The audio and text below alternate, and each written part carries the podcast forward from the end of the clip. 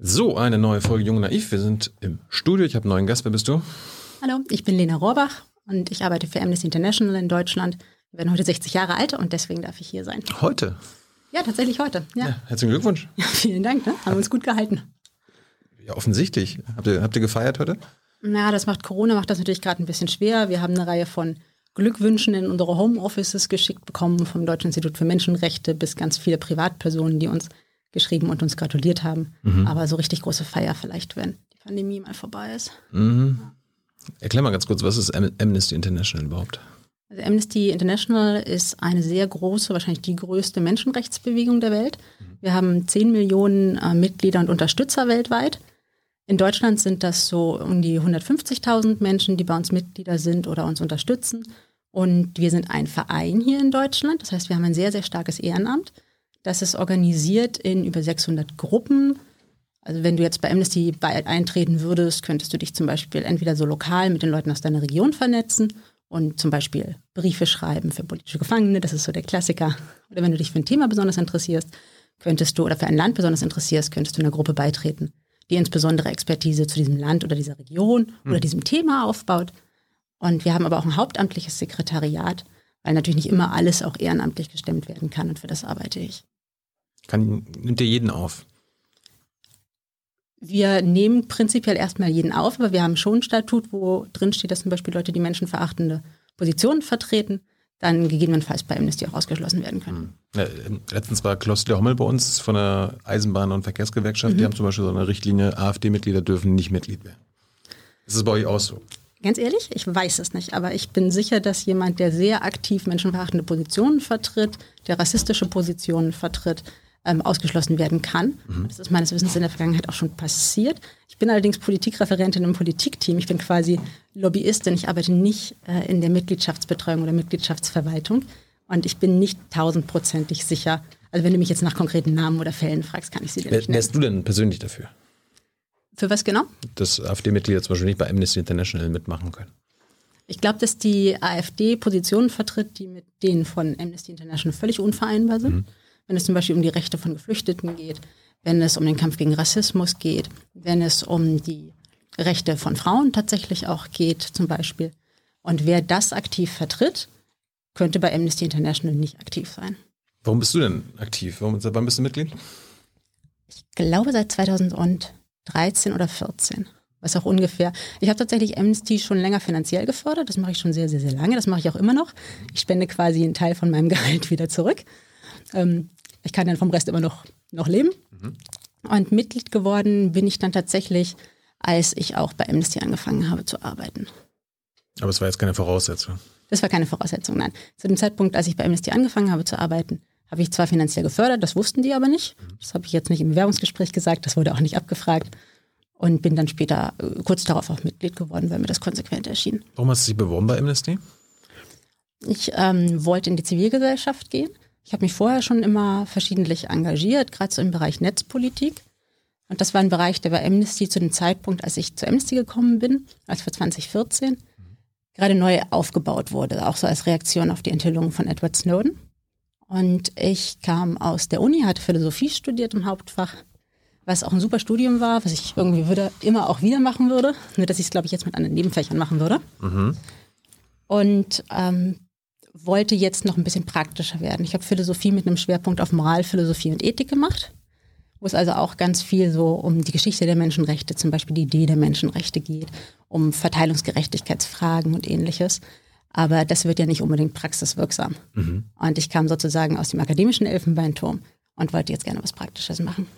Hey Leute, Thilo hier. Unsere naive Arbeit in der Bundespressekonferenz und unsere wöchentlichen Interviews, die sind nur möglich, weil ihr uns finanziell unterstützt. Und damit das so bleibt, bitten wir euch, uns entweder per Banküberweisung oder PayPal zu unterstützen. Weitere Infos findet ihr in der Podcast-Beschreibung. Danke dafür. Du hast es gerade Snowden angesprochen. Vorher hat sich Amnesty nicht so für Überwachung und äh, was das mit Menschenrecht zu tun hat, interessiert, oder was? Vereinzelt schon, mhm. aber ich glaube, die volle Dimension ist wahrscheinlich vielen Menschen auch bei Amnesty aufgegangen nach den Snowden-Enthüllungen. Aber was haben denn die Snowden-Enthüllungen mit Menschenrechten zu tun gehabt? Ähm, also die, die Snowden-Enthüllungen haben gezeigt, dass es äh, globale Massenüberwachung durch westliche Geheimdienste gibt, insbesondere durch die Five Eyes-Staaten. Und das betrifft eine Reihe von Menschenrechten. Das betrifft zum Beispiel das Menschenrecht auf Privatsphäre natürlich ganz unmittelbar. Wir haben also ein Recht darauf, dass wir eine bestimmte Sphäre unseres Selbst haben, in die der Staat eigentlich keinen Zugriff hat. Das umfasst auch die Geschütztheit unserer Kommunikation. Und tatsächlich ist ähm, Privatsphäre, ich versuche mal ein bisschen vorzubeugen, Privatsphäre ist ein sogenanntes Enabling Right. Das hat der Sonderberichterstatter für Privatsphäre auch mal so definiert. Ein Enabling Right ist also ein Recht, das dich in die Lage versetzt, andere Rechte wahrzunehmen. Wie zum Beispiel auch das Recht auf Meinungsfreiheit. Das heißt, das ist ganz eng verknüpft mit anderen Menschenrechten, wie zum Beispiel die Meinungs- und die Informationsfreiheit. Das sieht man an den sogenannten Chilling-Effekts. Da gibt es eine Reihe von Studien, die die belegen.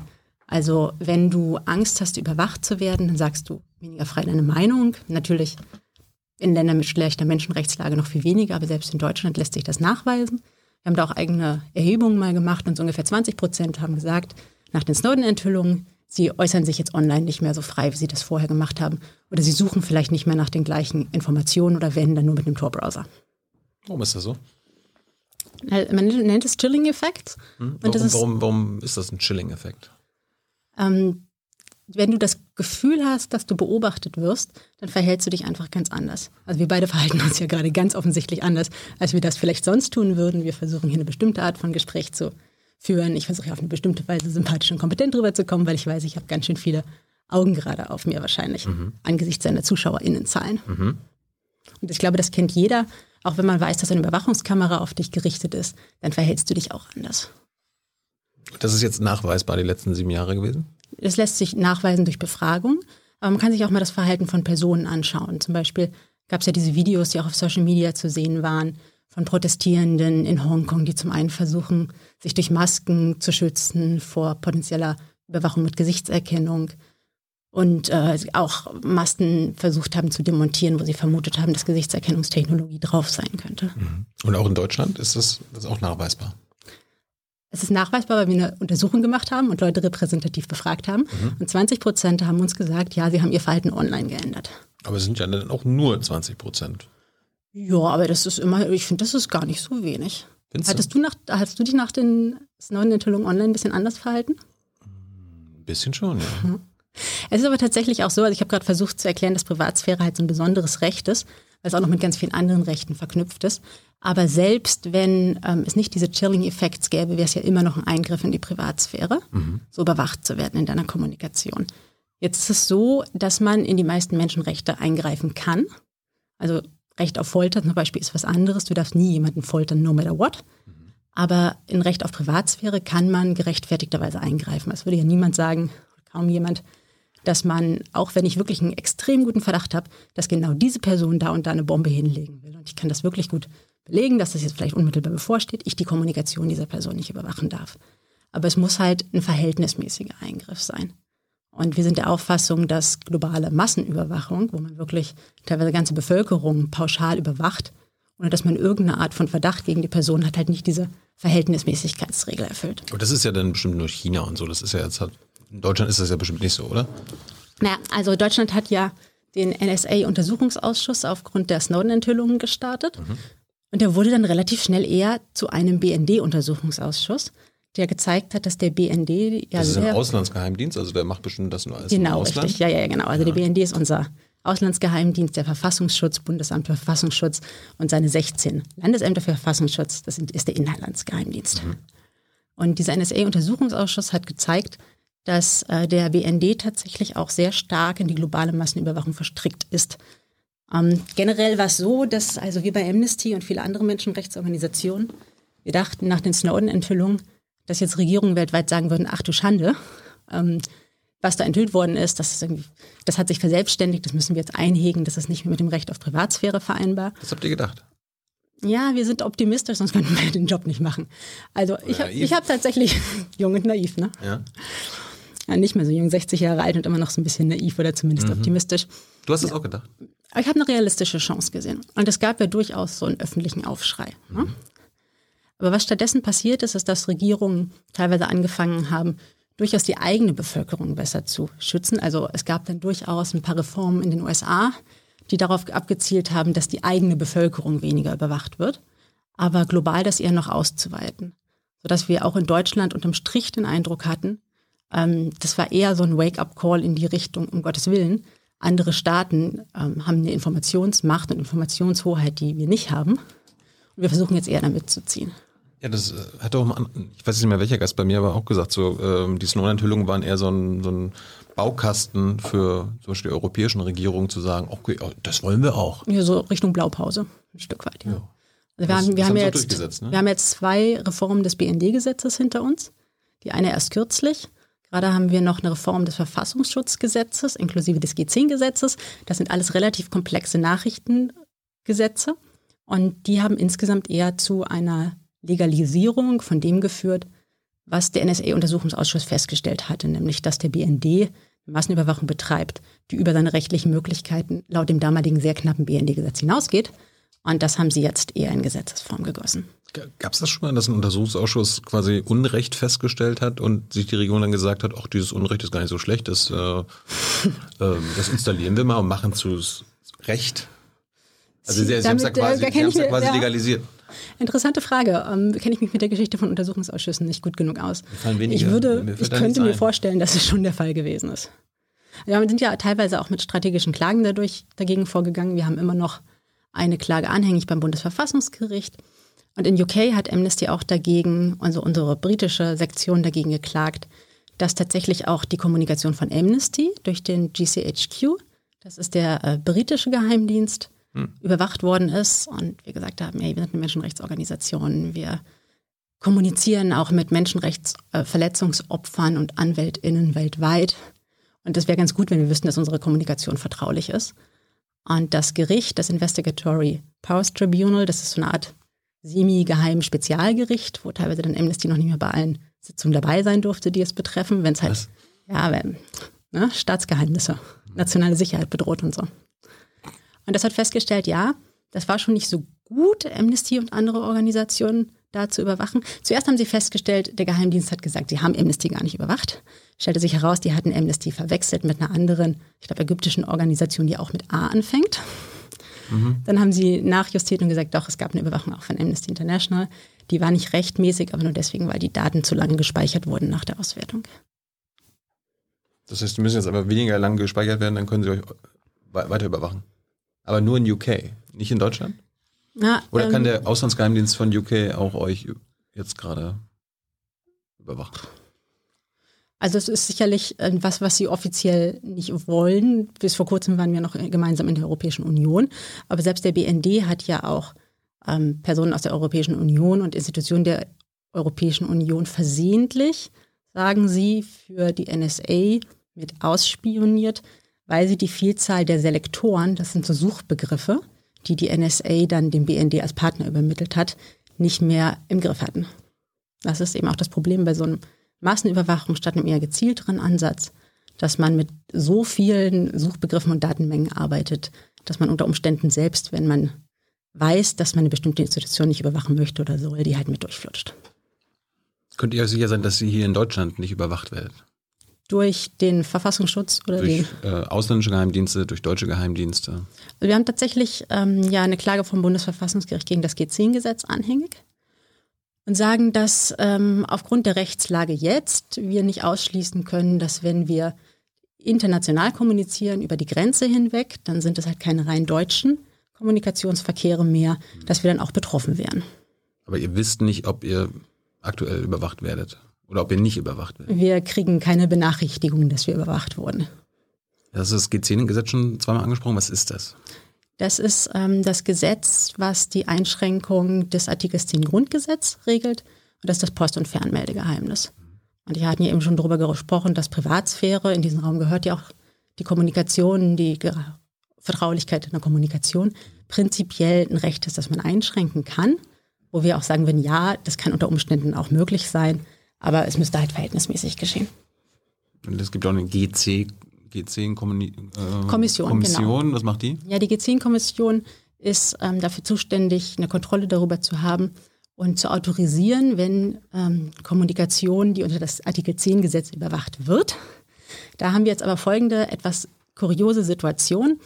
Bis zum BND-Untersuchungsausschuss war der Öffentlichkeit nicht bekannt, dass der BND und die Bundesregierung der Auffassung sind, dass die sogenannte Auslandskommunikation, also wenn jetzt jemand aus Pakistan mit jemandem in den USA telefoniert zum Beispiel, dass die gar nicht von Artikel 10 Grundgesetz geschützt ist und dass sie das also gar nicht zur G10-Kommission schicken müssen, was de facto bedeutete, dass das in einem rechtsfreien Raum stattgefunden hat.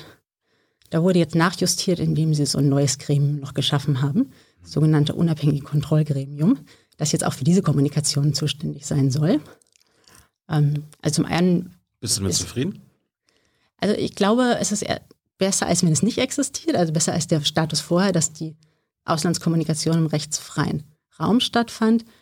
Aber es trägt zusätzlich bei zu so einer Fragmentierung, die wir schon haben bei der Nachrichtendienstkontrolle. Also es ist so ein Flickenteppich. Es, wenn es verschiedene Organe sind, dann kann es halt immer sein, dass jemand denkt, der andere ist zuständig.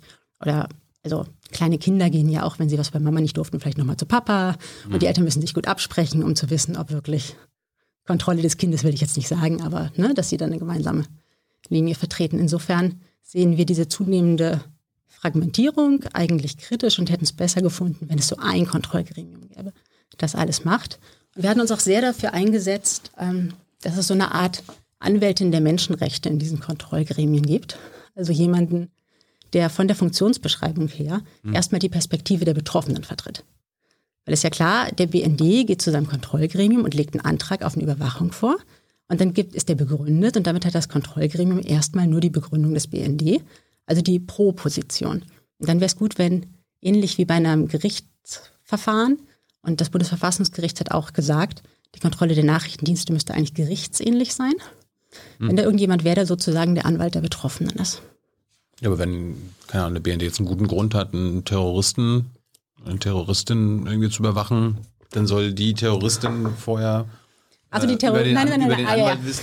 Ganz genau so läuft es natürlich nicht, mhm. sondern man hätte eine Person, die die Perspektive der von Überwachung betroffenen Person vertritt. Mhm. Das heißt nicht, dass man die betroffene Person vorab informieren muss. Man sollte sie natürlich, wenn es möglich ist, im Nachhinein informieren, damit gegen gegebenenfalls unrechtmäßige Überwachung ein Rechtsweg möglich ist.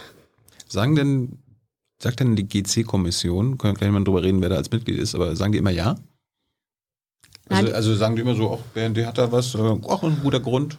Die sagen, die sagen meines Wissens auch schon mal nein. Ja? Aber die haben ja, ich glaube, die sagen schon überwiegend ja und sie haben halt viele Anträge ja auch gar nicht vorgelegt bekommen in der das Vergangenheit. Also die gesamte Auslandsüberwachung. Nur ein Bruchteil der Überwachungsmaßnahmen ist ja bisher bei der G10-Kommission gelandet.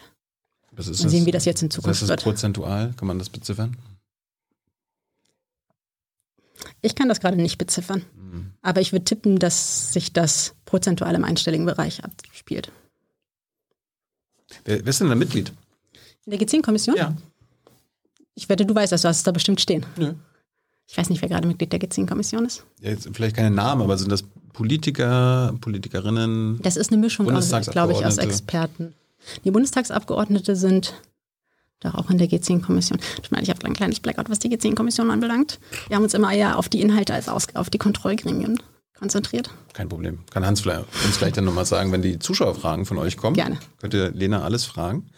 Ähm, und dann hat, Amnesty 2014 quasi so ein Büro und eine Abteilung gegründet in Sachen Digitalisierung, Überwachung, Menschenrechte. Genau, da haben wir angefangen, das langsam aufzubauen.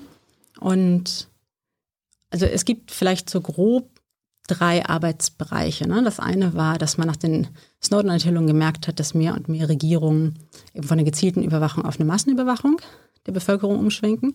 Das andere war, dass wir insbesondere so als Reaktion auf den arabischen Frühling gemerkt haben, dass viele auch unserer Amnesty-Fälle, also oppositionelle Menschenrechtsanwältinnen weltweit oder so, mhm. von gezielter Überwachung betroffen waren. Also dass zum Beispiel ihre Smartphones oder Computer gezielt gehackt werden häufig ja mit Technologie, die aus Europa exportiert wurde. Mhm.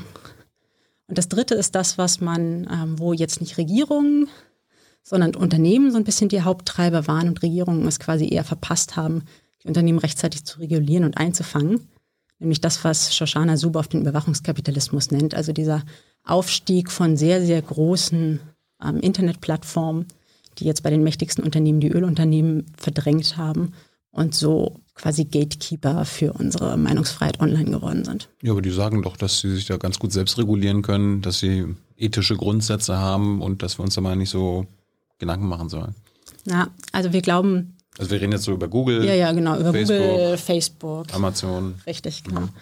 Ja, wenn man sich das anschaut, dann haben sich da schon starke Monopole rausgebildet.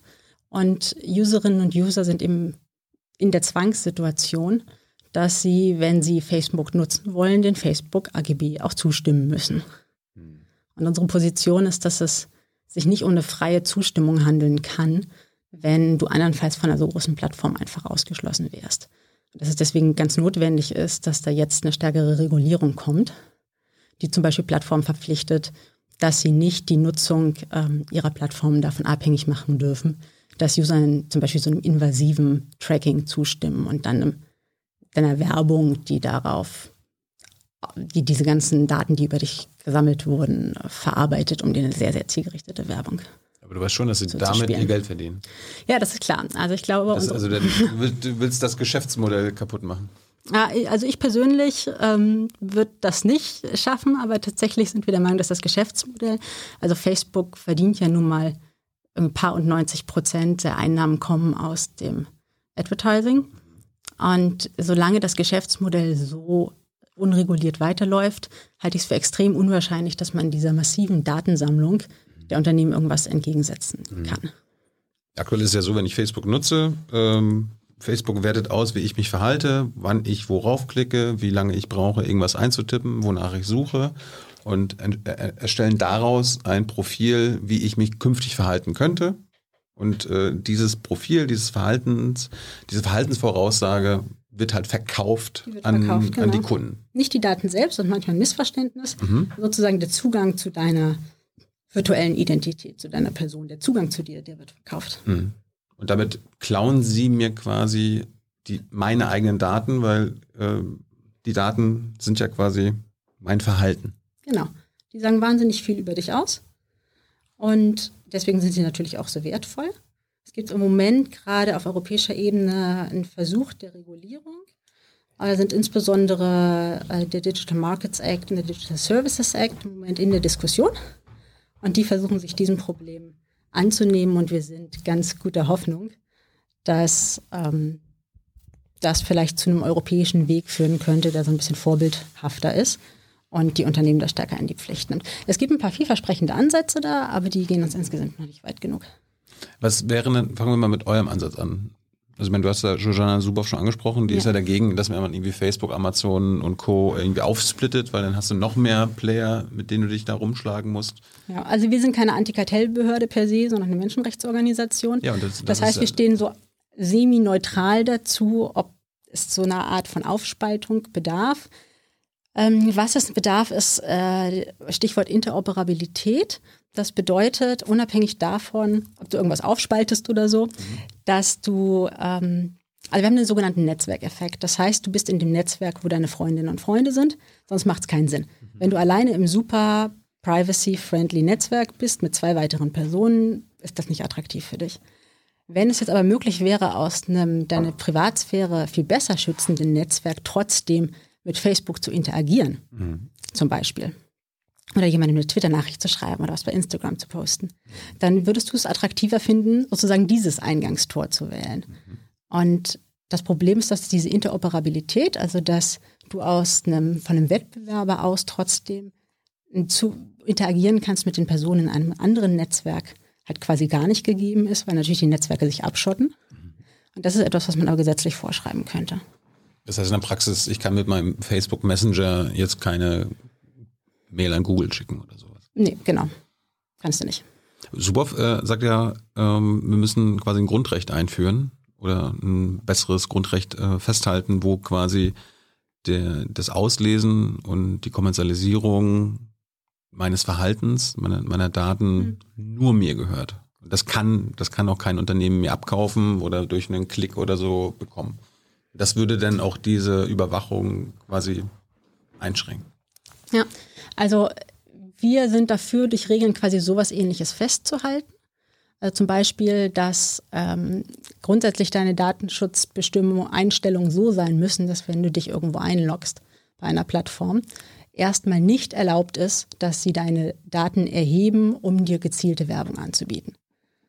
Und ähm, Im Digital Services Act sind im Moment in, in den Entwürfen auch kleine Restriktionen vorgesehen, aber sowas zum Beispiel nicht. Im Moment wäre das ein Opt-out. Das heißt, erstmal ist es so eingestellt, wie es für das Unternehmen am besten ist. Mhm. Und da musst du dich irgendwo durchklicken mhm. und das dir persönlich freundlich einstellen. Da sehen wir ja schon bei diesen Cookie-Bannern, die wir alle kriegen, wie wahrscheinlich das ist, dass man sich da erstmal fünf Minuten durchklickt, um die privacy-freundlichste Variante zu werden. Ja, wahrscheinlich, und die unternehmensfreundlichste ne? Variante ist immer der große Button, genau, den richtig. man äh, super gut sieht, alles zustimmen. Und richtig. Da habe ich einen total guten Tipp. Mhm. Ähm, ich persönlich finde es auch zu anstrengend, dann auf genau einstellen zu gehen und alles genau anzugucken.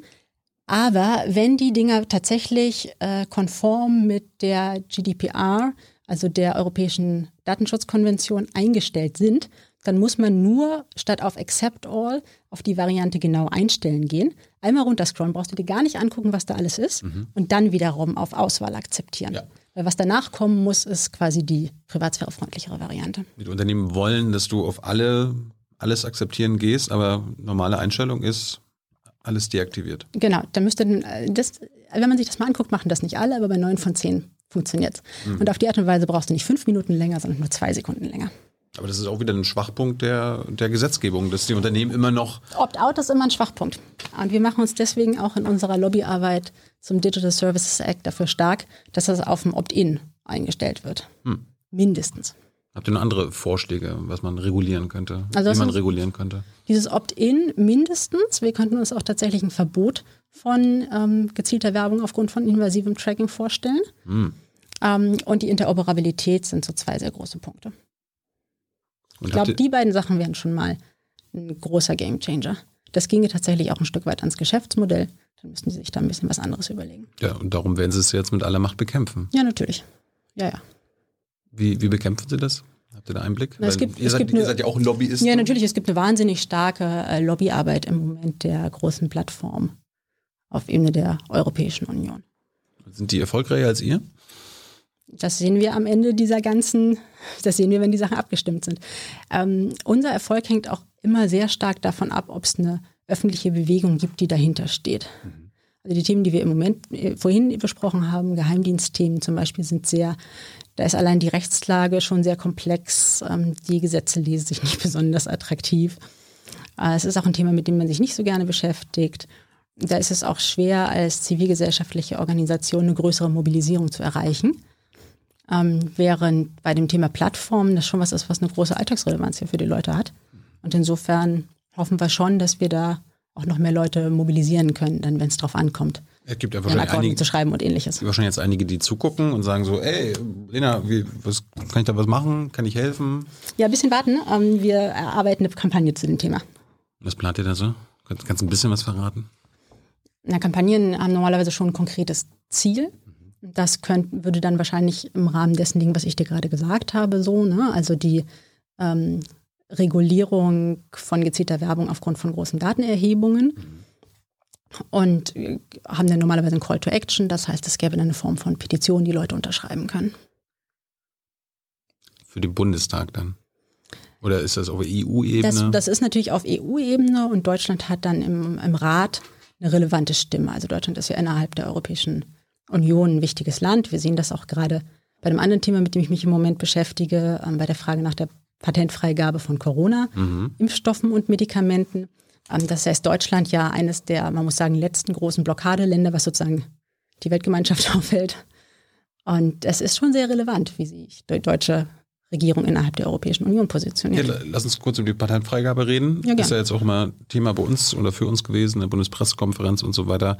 Ähm, Warum, warum blockt Deutschland da? Also meine, wir sind ja der, es gibt ja auf WTO-Ebene, nee, auf, auf der Welthandelsorganisation genau. gibt es eine Abstimmung. Und Richtig. vor ein paar Monaten war ja so, die Amerikaner und die Europäer haben gemeinsam Nein gesagt. Ja.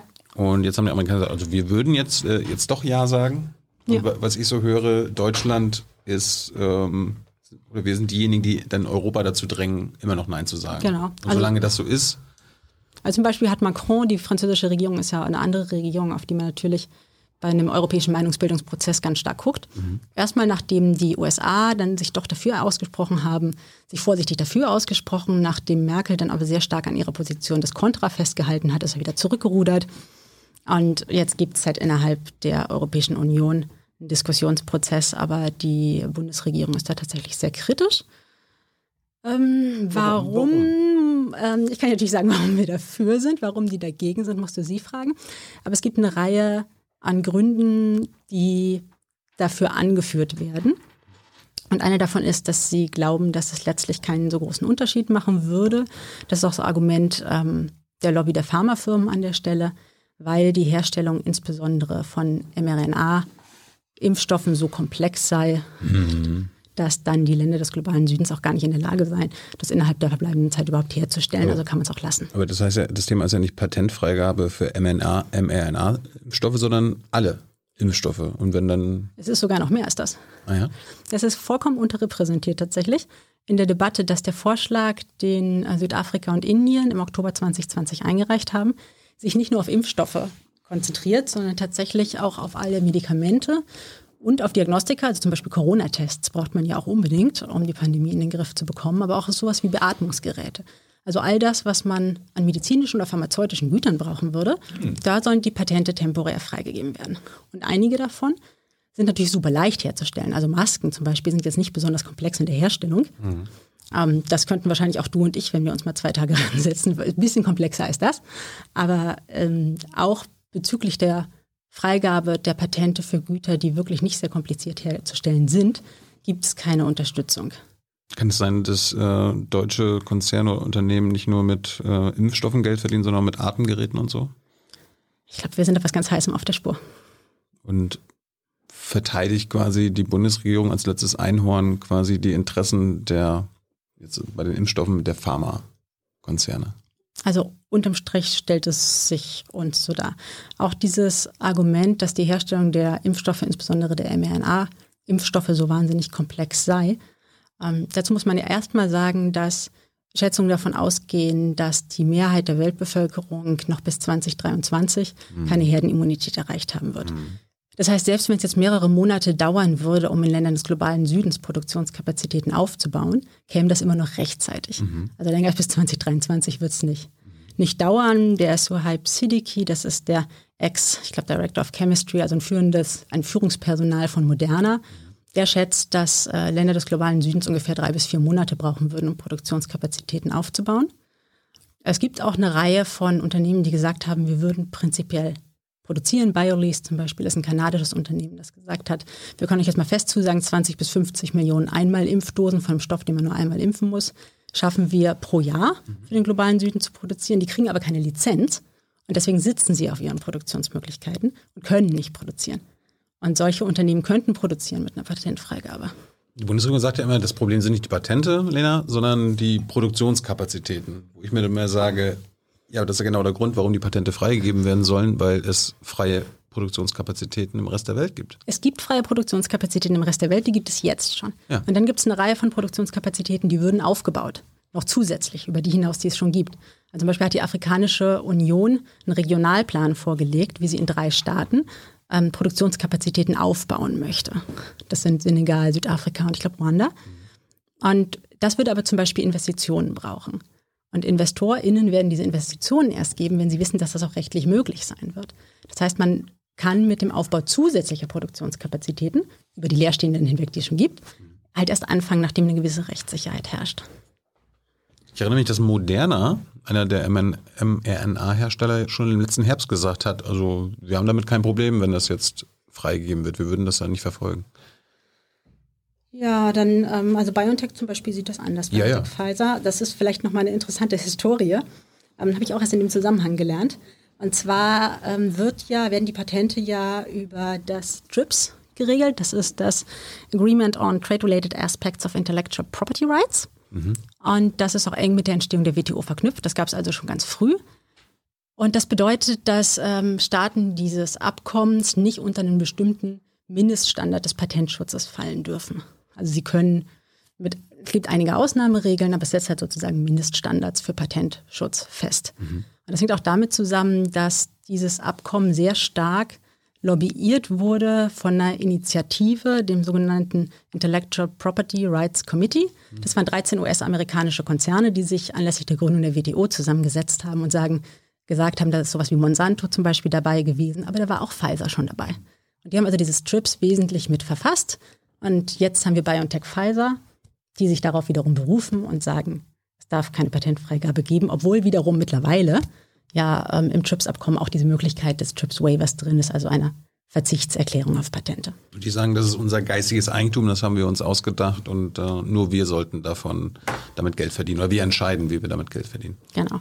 Und dann obwohl, ist es nicht obwohl so, auch staatliche und also deutsche und europäische Gelder zum Beispiel bei BioNTech reingeflossen sind.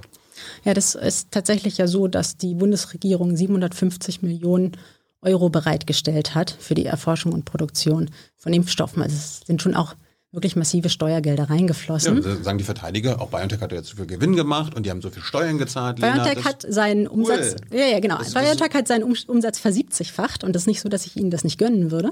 Ich glaube, es ist eine tolle Erfolgsgeschichte. Aber ähm, mit einem versiebzigfachten Umsatz kann man jetzt vielleicht sagen, es sterben jeden Tag Menschen. Wir müssen nur mal nach Indien gucken, was sich auf den Straßen anspielt.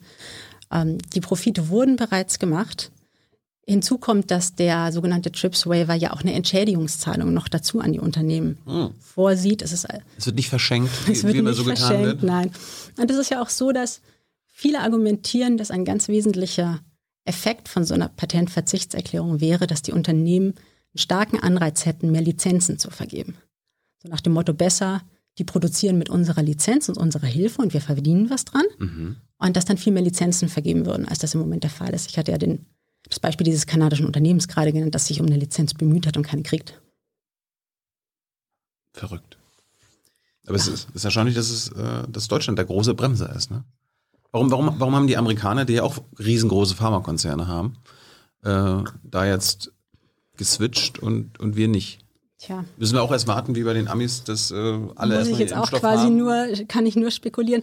Also einmal muss man so ein bisschen ähm, Salz wieder in die Suppe streuen. Die Salz in der Suppe ist eine gute Sache. Ne? Wie geht das Sprichwort? Ist nicht Salz. Wo, wo streut man Salz hin? In die Wunde? Mhm. Ah, ganz so schlimm wollte ich es jetzt auch nicht machen. Aber die Amis unterstützen tatsächlich nicht den Vorschlag, den ähm, Indien und Südafrika im Oktober eingereicht hatten. Mhm. Was der Vorschlag ist, den wir unterstützen. Das ist eben dieser umfassende, der sagt, es braucht nicht nur Impfstoffe, es braucht auch Beatmungsgeräte braucht auch Schutzmasken, es braucht auch Corona-Tests, sondern die unterstützen, so lesen sich die Texte, ähm, die Impfstofffreigabe. Auch das ist aber natürlich schon ein ziemlich wichtiger Schritt. Also sozusagen reduziert ne, das Produktpackage ist nur noch Impfstoffe. Habt ihr herausgefunden, warum sie ihre Position geswitcht haben?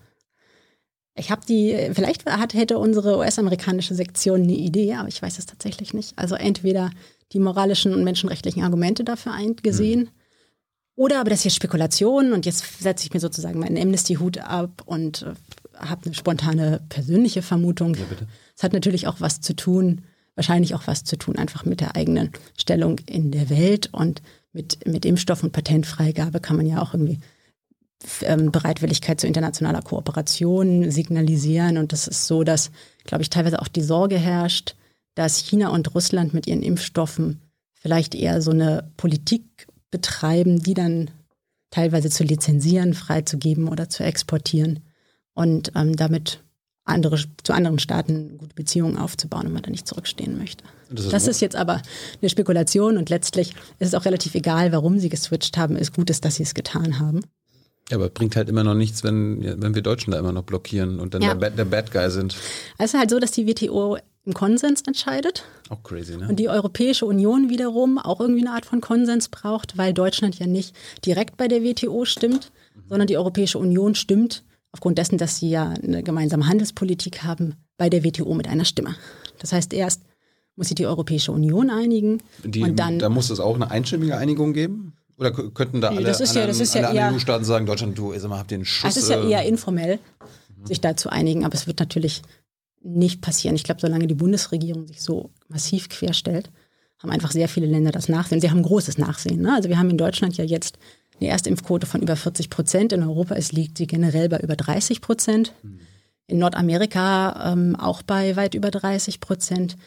In Afrika liegt die, auf dem afrikanischen Kontinent liegt die Erstimpfquote bei 1,7 Prozent und in Asien bei ungefähr 5. Bei der Patentfreigabe geht es ja halt auch, habe ich schon gesagt, nicht nur um die Stoffe von BioNTech, das sind ja diese mRNA-Impfstoffe, die können ja ta tatsächlich komplizierter her her herzustellen sein, aber es gibt ja auch andere Impfstoffe, ne, von Johnson Johnson, Sputnik, Astra, das sind ja jetzt ja andere Arten.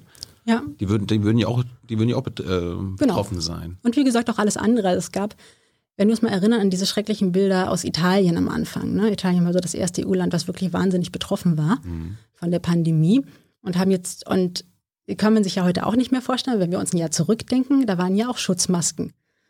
Ähm, äh, knappes Gut, ne? so dass sich ähm, auch Leute wie Drosten gefragt haben, wollen sie sich für Schutzmasken für alle aussprechen, weil wir haben eigentlich nicht genug gerade.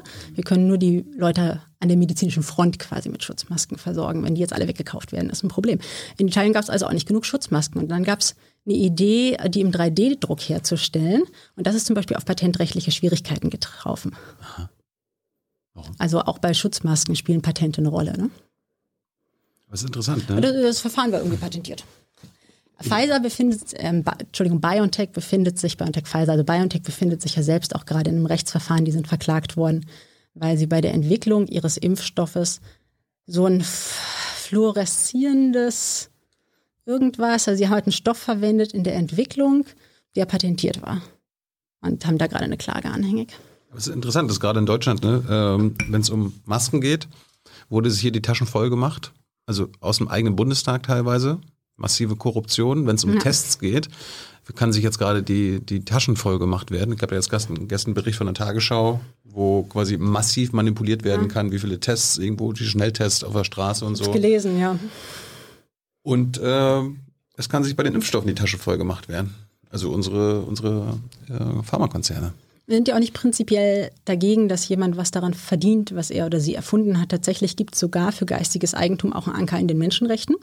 Da steht natürlich nicht, es soll genau so geregelt sein, sondern dass man, dass man irgendwie das Recht hat, davon zu profitieren, wenn man eine besondere Erfindung oder so gemacht hat. Der Artikel geht dann aber auch gleich weiter und sagt, dass auch generell Menschen das Recht haben, am wirtschaftlichen, technologischen, kulturellen Fortschritt teilzunehmen ihres Landes und der Welt. Also das, die Sachen müssen in Balance gebracht werden. Und die sind jetzt gerade offensichtlich nicht in Balance, wenn BioNTech seinen Umsatz versiebzigfacht hat, was ich Ihnen wie gesagt gönne, wenn es sogar Entschädigungszahlungen gäbe und wenn jeden Tag Menschen sterben und man die Pandemie abkürzen könnte. Also das Argument, die zahlen doch jetzt auf den Gewinn auch eine Menge Steuern, zählt nicht. Das ist gut, dass sie auf den Gewinn Steuern zahlen, aber das, also Profite dürfen natürlich nicht vor Menschenleben gehen. Wenn man so Merkel oder Seibert hört, wie die ähm, dazu sprechen, dann hören sie sich auch mal an, wie die Pressesprecher von BioNTech. Die führen genau die gleichen Argumente an. Ja, es sind auch dieselben Argumente. Und das sind ja auch auf den ersten Blick einsichtige Argumente. Ich glaube, dass die über 100 Länder, vornehmlich des globalen Südens, die den WTO-Vorschlag unterstützen, das ist ja die Mehrheit der WTO-Mitglieder, also eine Minderheit, die sich dagegen stemmt, dass die schon eine Idee davon haben, was in ihren Ländern produziert werden könnte und was nicht. Dann kommt die Bundesregierung auch immer mit Lena, wir haben doch COVAX, diese geile Initiative, die wird den. Ja, ist auch eine geile Initiative, will ich gar nicht schlecht Ist machen. die geil? Also, ja, COVAX ist toll, aber COVAX hat seine Limits. Also COVAX ist ja eine Initiative, mit der ähm, bis zu 20 Prozent der teilnehmenden Länder des globalen Südens, eher arme Länder, die sich sonst nicht das Einkaufen von Impfstoffen selbst gut leisten könnten, versorgt werden sollen. Aber erstens geht die nur bis Ende des Jahres. Völlig unklar, was nach Ende des Jahres passiert. Und ich habe ja gerade schon gesagt, großer Teil der Weltbevölkerung werden bis 2023 keine Herdenimmunität erreichen. Ne? Ähm, und dann ist sie halt darauf angelegt, 20 bis maximal 27 Prozent der am stärksten betroffenen Personen da zu impfen. Das reicht auch noch nicht für eine Herdenimmunität. Und am Ende des Tages kann COVAX als Verteilungsmechanismus nur verteilen, was produziert wird.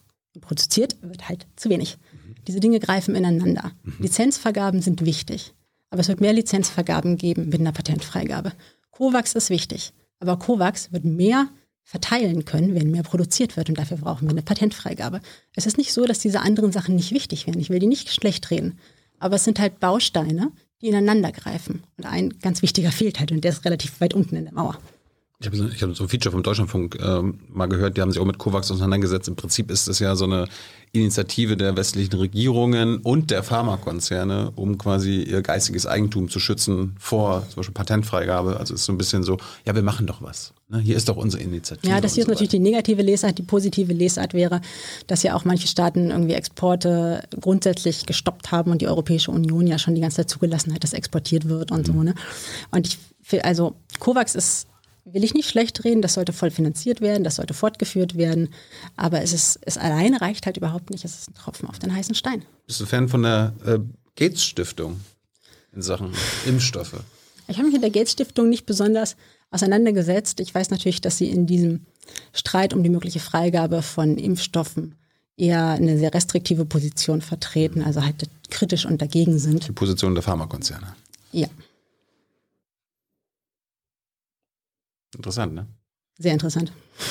Kann man mal überlegen. Vielleicht hat Bill Gates ja mal Lust, hat ja ein bisschen mehr Zeit jetzt, äh, jetzt vorbeizukommen, ne? in die Sendung zu kommen. Ja. Hast du denn zum Schluss vielleicht äh, zu dem Thema Hoffnung, dass sich da was, was tun kann? Was müsste denn passieren, damit die Bundesregierung sagt, okay? Öffentlicher Druck ist auf jeden Fall sehr hilfreich. Also Vielleicht wir haben Wahlkampf jetzt oder so? Na, für, die Wahl, für den Wahlkampf natürlich auch auf jeden Fall. Ähm, wir werden noch eine na, um Gottes Willen.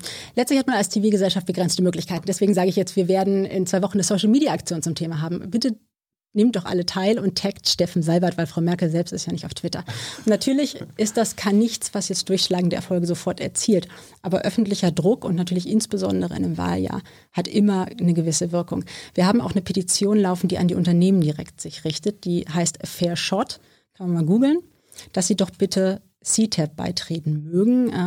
CTAP ist der Covid Technology Access Pool, den die WTO gegründet hat und der dafür da sein soll, dass Unternehmen zusammenfinden, um Technologie tran zu transferieren, um Wissen zu transferieren, damit sie mehr Lizenzen vergeben können. Die damit damit dieses Argument, auch mRNA-Impfstoffe sind so kompliziert herzustellen, dass, damit das dieses Argument quasi aufgehoben wird. Das ist äh, quasi eine, eine, Gegenmaßnahme zu diesem Problem, dass es kompliziert herzustellen ist. Mhm. Und jetzt rat mal, wie viele von den patenthaltenden Unternehmen, die wissen, wie man es herstellt, dem beigetreten sind. Weiß ich nicht. Null. Es ist einfach kein Unternehmen CTAP beigetreten. Oh.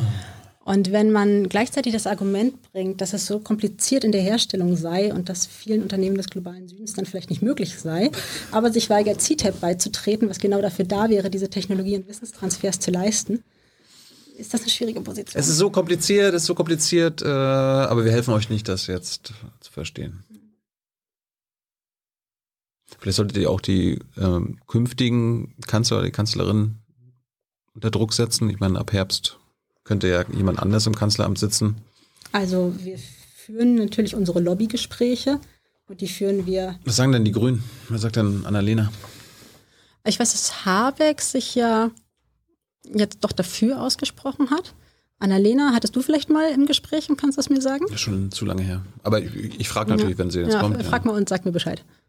Laschet Aber grundsätzlich, grundsätzlich scheinen ähm, die Grünen da jetzt gewonnen, also wohlgewonnen zu sein, während die Koalitionsfraktion nach wie vor eine Blockadehaltung vertritt. Gut. Du hast Philosophie studiert? Mhm. Warum? Hat mich wahnsinnig interessiert. Es war einfach. Ähm, Wolltest du mal Philosophin werden als, als Kind oder was? Ich glaube, ich war schon damals der Meinung, dass das was ist, was ich gerne in eine, Fahr in eine längere Zeit in meinem Leben mal gemacht haben möchte, philosophieren. Aber dass das nicht ähm, mein sozusagen Berufswunsch ist. Das ginge ja auch nur, wenn man tatsächlich an der Uni bleibt, das muss man schon wirklich sehr wollen. Oder jetzt auch eine philosophische Taxifahrerin werden können oder so. Das stimmt, ja, aber dann praktizierst du die Philosophie ja auch nicht mehr so richtig. Straßenphilosophie. Es war auf jeden Fall ein tolles Studium und ich würde es auch wieder machen hier in Berlin an der Humboldt. Mhm. Ja, ich bin auf dem Dorf aufgewachsen und war dann mit 13 oder 14 mal mit meiner besten Freundin in Berlin und habe gesagt, hier will ich studieren. Das habe ich dann die nächsten Jahre nicht mehr in Frage gestellt und mich dann hier für Philosophie eingeschrieben. Aus welchem Dorf kommst du?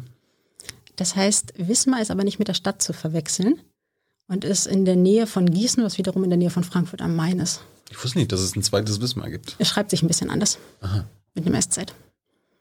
Das auch noch. Das auch noch. Und ähm, da fährt sonntags, ich weiß nicht, vielleicht hat sich's geändert, aber damals fuhr sonntags halt so ein Bus in die Stadt und einer wieder zurück. Wenn du den verpasst hast, das musstest du laufen, habe ich auch mal gemacht. Erinnerst du dich noch an deinen ersten Philosophen, an die erste Philosophin, die dich geprägt hat? Hast du ein Idol? Nee, ich habe kein Isol. Aber ich habe ähm, mich zum Beispiel in meiner Abschlussarbeit mit einer Philosophin, die ich sehr, sehr cool fand, beschäftigt. Die heißt Sally Hesselinger hm. und macht äh, feministische Ontologie.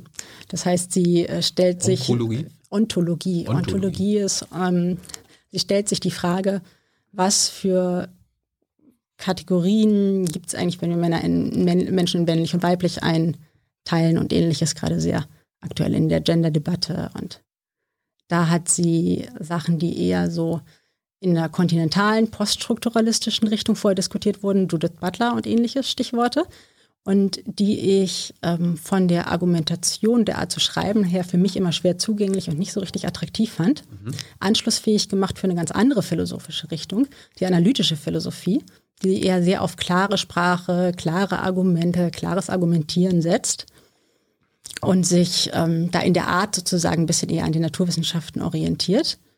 Und sie hat sozusagen Themen, die eher in dieser poststrukturalistischen Debatte verortet waren, für diese analytische Philosophie anschlussfähig gemacht, was ich toll fand.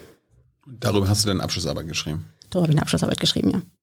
Kann man die irgendwo lesen, wenn jetzt jemand sagt, ich will Lenas? Nee, ich fand die dann auch letztlich nicht so gut und die war auch nur Oh. Eine, also, Was bestanden?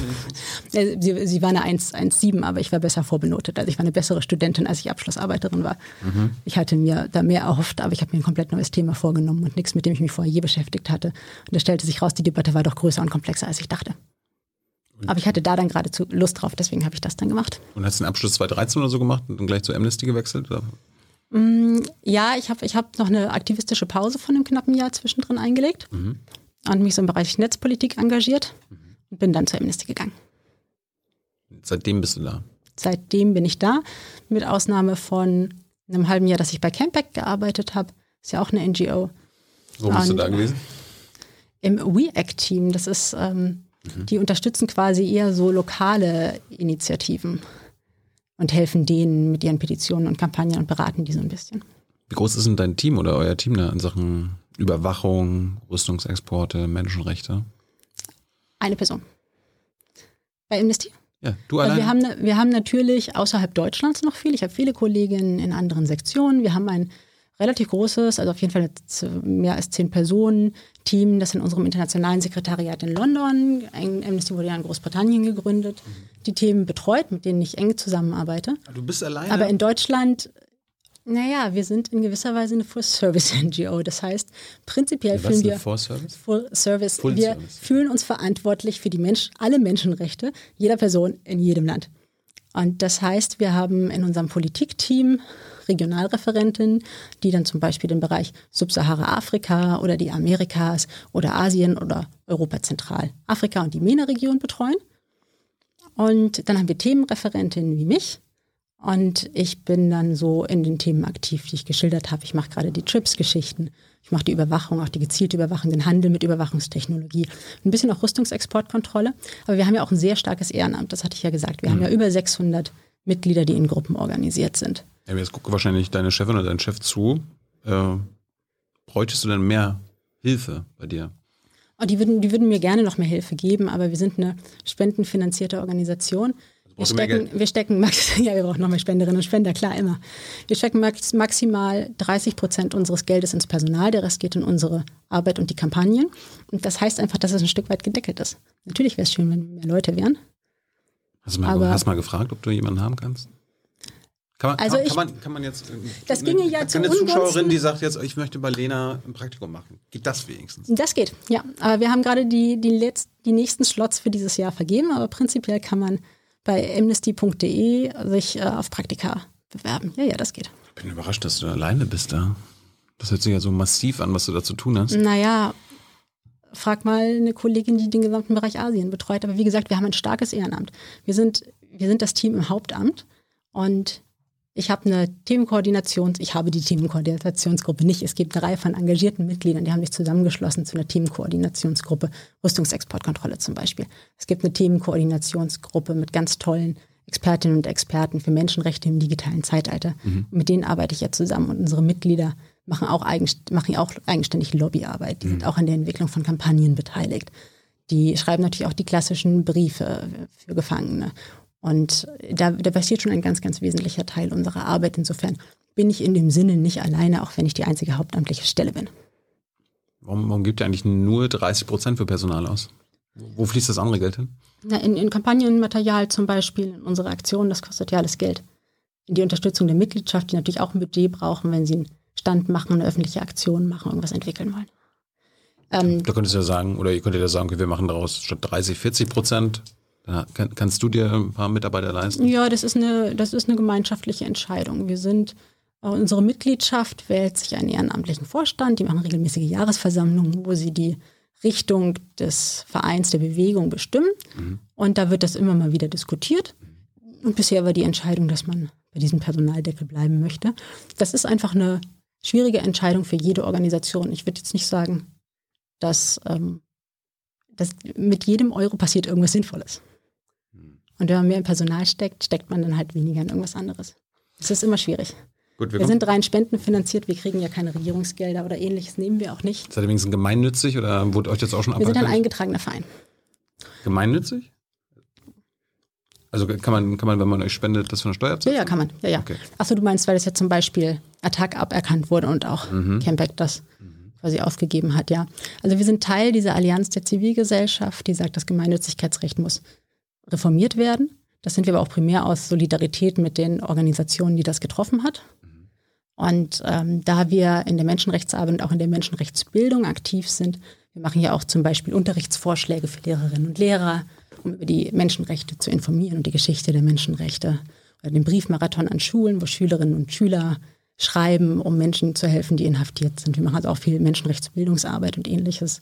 Wir sind jetzt wahrscheinlich nicht bedroht von der Aberkennung unserer Gemeinnützigkeit. Wir sind da solidarisch mit den anderen Organisationen. Gut, wir, wir haben ja begonnen mit äh, dem, den Überwachungskapitalisten, hatten wir schon drüber gesprochen, Google, Facebook und mhm. was ihr da fordert. Wir haben da auch schon andere Sendungen drüber gemacht, aber du beschäftigst dich auch mit äh, dem Export und der Herstellung von Überwachungstechnologien. Ja. Also was wir zum Beispiel in Europa uns herstellen oder verkaufen wir dann in die ganze Welt. Ja. Natürlich nur an die Guten, nicht an die Bösen, oder?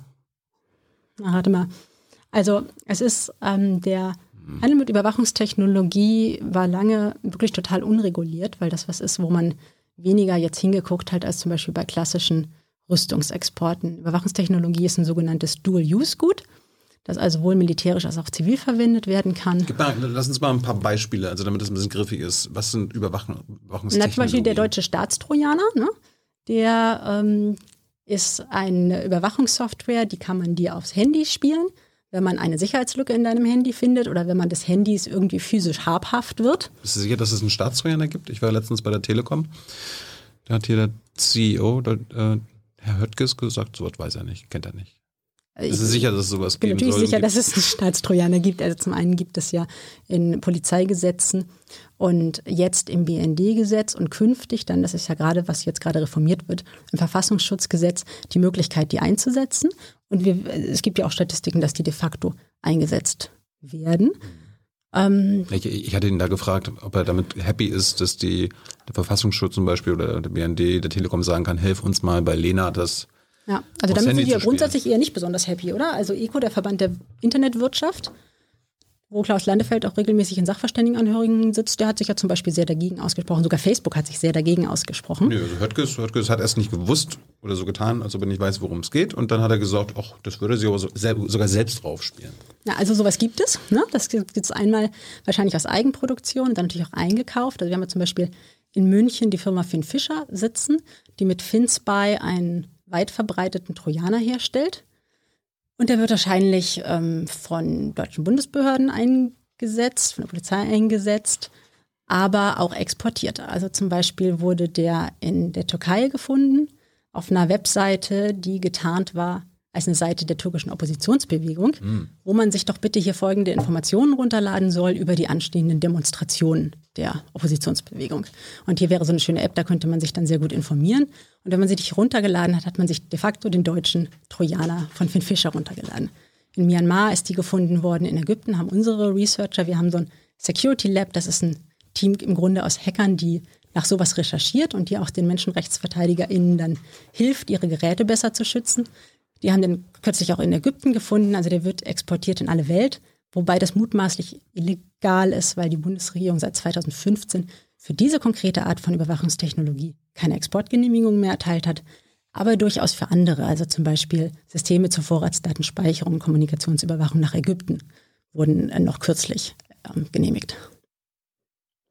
Kurz noch zurück zu Höttges. Soll ich dir mal den Kontakt geben, damit du ihm aufklärst, dass es sowas gibt? Ich meine, wenn der Telekom-Chef nicht weiß, was das ist, Könnten Sie ja dagegen wehren? Ja, ich kann mir vorstellen, dass er sich dann auch mit äh, anderen Branchenvertretern, Vertreterinnen mal getroffen hat und das jetzt. Warum, warum stellen wir überhaupt sowas her? Also wir Europäer, europäische Unternehmen. Ich meine, wo, wo sollen das eingesetzt werden? Das sind ja meistens menschenrechtsgefährdende Technologien. Also erstens, warum stellen Sie das her? Soll das in, in Deutschland, in Europa zur Anwendung kommen? Und dann auch noch Na, verkauft werden an alle Diktaturen weltweit? Es gibt einen europäischen Markt und es gibt einen außereuropäischen Markt, der eben, wie ich gesagt habe, sehr problematisch ist. Also wie gesagt, deutsche Überwachungstechnologie in der Türkei, in Myanmar, in Ägypten. Ähm, warum die hergestellt wird, weil die Personen, die sie herstellen, damit Geld verdienen. Und warum die exportiert wird, wie gesagt, Deu aus Deutschland mutmaßlich illegal. Da gibt es auch eine Strafanzeige gegen Finn Fischer. Aus anderen europäischen Ländern durchaus legal, weil es da immer noch Schlupflöcher gibt in der europäischen Dual-Use-Verordnung, die den Export von solchen Gütern reguliert. Und die waren bis vor kurzem sogar noch schlimmer und noch größer. Aber wenn so ein, so ein Trojaner gilt als Dual Use. Also das mhm. kann man entweder so, also im Guten einsetzen wie im Schlechten. Was, was, ja, was, militärisch und zivil. Was ist denn der gute Einsatz eines Trojaners? Wir hatten ja vorhin schon gesagt, Privatsphäre ist ein Recht, in das man prinzipiell eingreifen darf. Und gleich zum Beispiel deinem Recht, niemals gefoltert zu werden. Und es sind Fälle denkbar, wo man sagt, ähm, wir haben jetzt wirklich einen konkreten Verdacht, dass diese Person hier das Bahnhofsgebäude in die Luft sprengen will.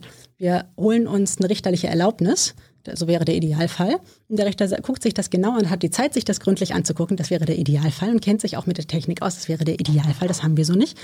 Und sagt, ja, in diesem Fall würde ich tatsächlich sagen, ist in Ordnung, die Kommunikation dieser Person zu überwachen, um eine schwere Straftat zu verhindern. Und mit einem Trojaner kann sowas gezielt passieren. Aber was wir jetzt sehen, ist eine krasse Ausweitung der Einsätze bis hin in die Nachrichtendienste hinein. Du sagst auch Nachrichtendienste? Hm? Du sagst auch Nachrichtendienste. Das ist ja das Regierungs, das Regierungs Verschönerungswort der Geheimdienste. Ja. ja, ich bin so ein. Es gibt ja auch einen Versuch einer wissenschaftlichen Unterscheidung von Nachrichtendienst und Geheimdienst, mhm. aber in der Umgangssprache, ich wechsle hin und her. Gibt es denn deutsche Firmen? Fangen wir mal mit, mit deutschen Firmen an, ähm, die quasi so einen Scheiß. Finn Fischer. Finn Fischer. Gibt's noch das, andere? das sind die, die mir bekannt sind.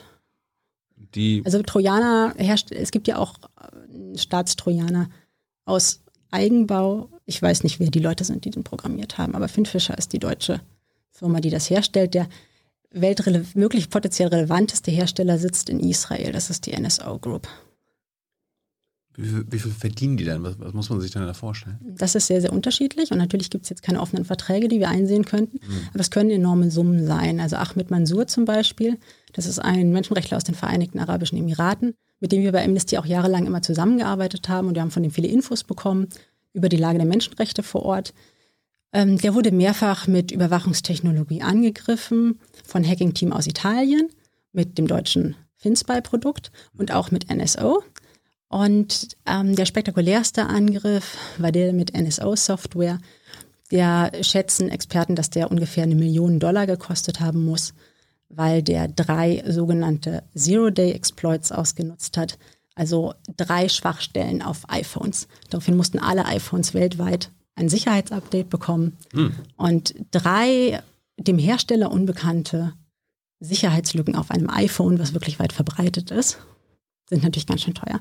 Also da hat, da haben die Personen, die das in Auftrag genommen haben, geschätzt eine Million Dollar in die Hand genommen für einen einzigen Überwachungsangriff auf einen Menschenrechtler, der übrigens im Moment im Gefängnis sitzt, ohne Zugang zu Tageslicht, der hat keine Matratze, der hat keinen Zugang zu Büchern. Gott. Ähm, wie wird denn sowas ähm, gefördert oder gab es eigentlich so staatliche, staatliche Förderung für diesen Finding? Ich, ich wüsste von keiner staatlichen Förderung, nein. Ich, ich habe gestern gerade gelesen, dass ähm, Oracle mit ihrem NDK Information Discovery Produkt da in, mittlerweile in China wirbt mhm. und dass äh, diese Spy-Software in China verkaufen will. Und die machen Werbung damit, dass sie das zum Beispiel in Chicago bei den NATO-Protesten erfolgreich eingesetzt haben. Ne, dann, kannst, dann, dann können sie ja irgendwie so Gesichtserkennung mit Social Media und so weiter in, in mhm. Verbindung setzen und wer da am bösesten drauf ist, wer am emotionalsten ist und so weiter und so fort. Ja. Und NDK von Oracle wurde von der CIA äh, finanziert und gefördert. Ja.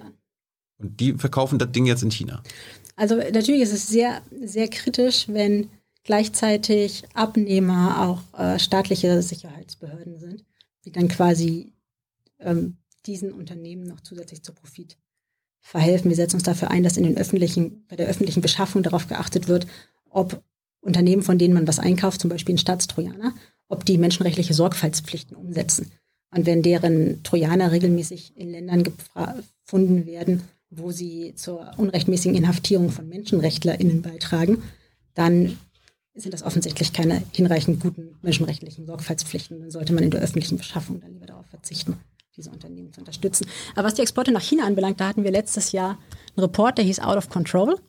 Und da haben wir aufgedeckt, dass mehrere europäische Unternehmen, deutsches war nicht dabei, aber wir haben auch nur Stichproben genommen, also wir können es auch nicht ausschließen. Wir mussten ja irgendwann die Recherche auch mal wieder beenden. Ne?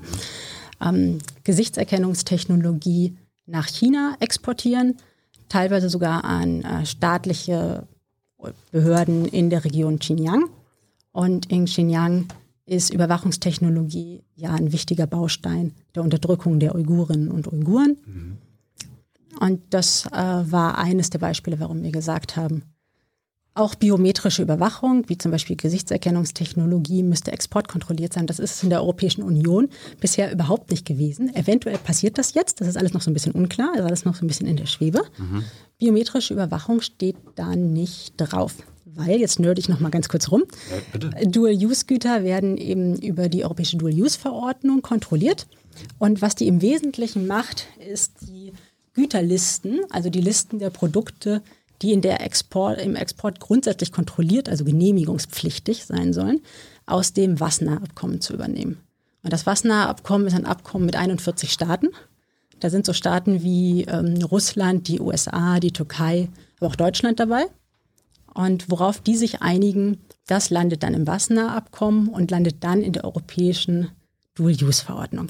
Das heißt, das ist eine sehr minimale Liste. Wenn man sich vorstellt, dass die Türkei und die USA und Russland und Deutschland und Frankreich sich auf eine Exportkontrolle einigen von Dual-Use-Gütern, dann landet da relativ wenig drauf. Die haben da, da, relativ kleine Schnittmengen. Und das führt eben dazu, dass zum Beispiel biometrische Überwachung wie Gesichtserkennungstechnologie noch nicht mal besonders genehmigungspflichtig ist. Das heißt, in der Europäischen Union, wenn die ausgeführt wird, spielen da Menschenrechte keine Rolle. Und so kann die dann in Xinjiang landen. Ich, hatte bei EU Dual Use mir aufgeschrieben, dass die Hersteller erstmal selbst prüfen müssen, ob ihre Produkte, wie zum Beispiel diese Gesichtserkennungssoftware, ähm, ob das gegen Menschenrechte verstoßen kann. Und erst wenn klar ist, dass es natürlich Menschenrechte verstößt, dann müssen sie das anzeigen. Wenn es nur möglich ist oder sogar wahrscheinlich, dann müssen sie es nicht. Also das ist listenbasiert. Das heißt, du guckst, ob dein Gut auf der Liste steht. Ja, da stehen Kategorien von Produkten drauf und du guckst, ob deins da drunter fällt. Und das, das, ist, das ist vielleicht das, was du meinst mit sozusagen erstmal selber prüfen. Du musst gucken, ob dein Produkt auf der kontrollierten Liste steht. Was es bisher nicht gab, ist, dass du darüber hinaus auch noch gucken musst, okay, ähm, ich habe hier ein Gut, das steht nicht auf der Liste. Es ist Gesichtserkennungstechnologie. Super, steht nicht auf der Liste. Mhm. Ich will sie nach China exportieren. Mhm hm, vielleicht nicht so eine gute Idee. Ich gucke mir mal die Menschenrechtslage in China an. Ich gucke zum Beispiel mal, das ist nicht so schwierig, bei Amnesty im Jahresreport, was, äh, wie die Menschenrechtslage in China ist und wie Technologie dort eingesetzt wird. Und wenn ich dann ein Risiko sehe, dann wende ich mich vorsichtshalber an die BAFA, Bundesamt für Wirtschaft und Ausfuhrkontrolle, und bitte um eine Prüfung und eine Genehmigung, auch wenn ich eigentlich mit diesem Produkt nicht auf der Liste stehe. Das ist so eine eigenständige Due Diligence-Prüfung, die bisher nicht vorgesehen war für die wir uns sehr, sehr stark gemacht haben und wo wir auch einen gewissen Erfolg haben. Also die EU-Dual-Use-Verordnung ist reformiert worden und jetzt gibt es da so eine Due Diligence-Prüfung drin. Und dass es irgendwie auch auf die Definition von Überwachungstechnik ankommt, dass irgendwie es nur um verdeckte Überwachungstechnologien geht und nicht irgendwie offene? Ja, das ist ein, da hatten wir auch viele Gespräche zu tatsächlich. Da haben wir uns sehr dafür eingesetzt, dass dieses Wörtchen covered daraus gestrichen wird. Warum haben Sie es denn reingemacht? Das offizielle Argument ist, dass es sonst zu schwer wäre, ähm, zum Beispiel die Gesichtserkennung deines Handys mhm. äh, zu unterscheiden. Du wirst ja nach wie vor in der Lage sein, Handys mit so einem Gesicht, also die halt automatisch entlocken, wenn du reinguckst, mhm. zu exportieren, ohne da jedes Mal einen Antrag bei der BAFA stellen zu müssen. Ähm, wir waren der Meinung, dass man sehr gut unterscheiden kann zwischen der identifizierenden und der verifizierenden Gesichtserkennungstechnologie. Das eine ist die, die einfach nur checkt, bist du das?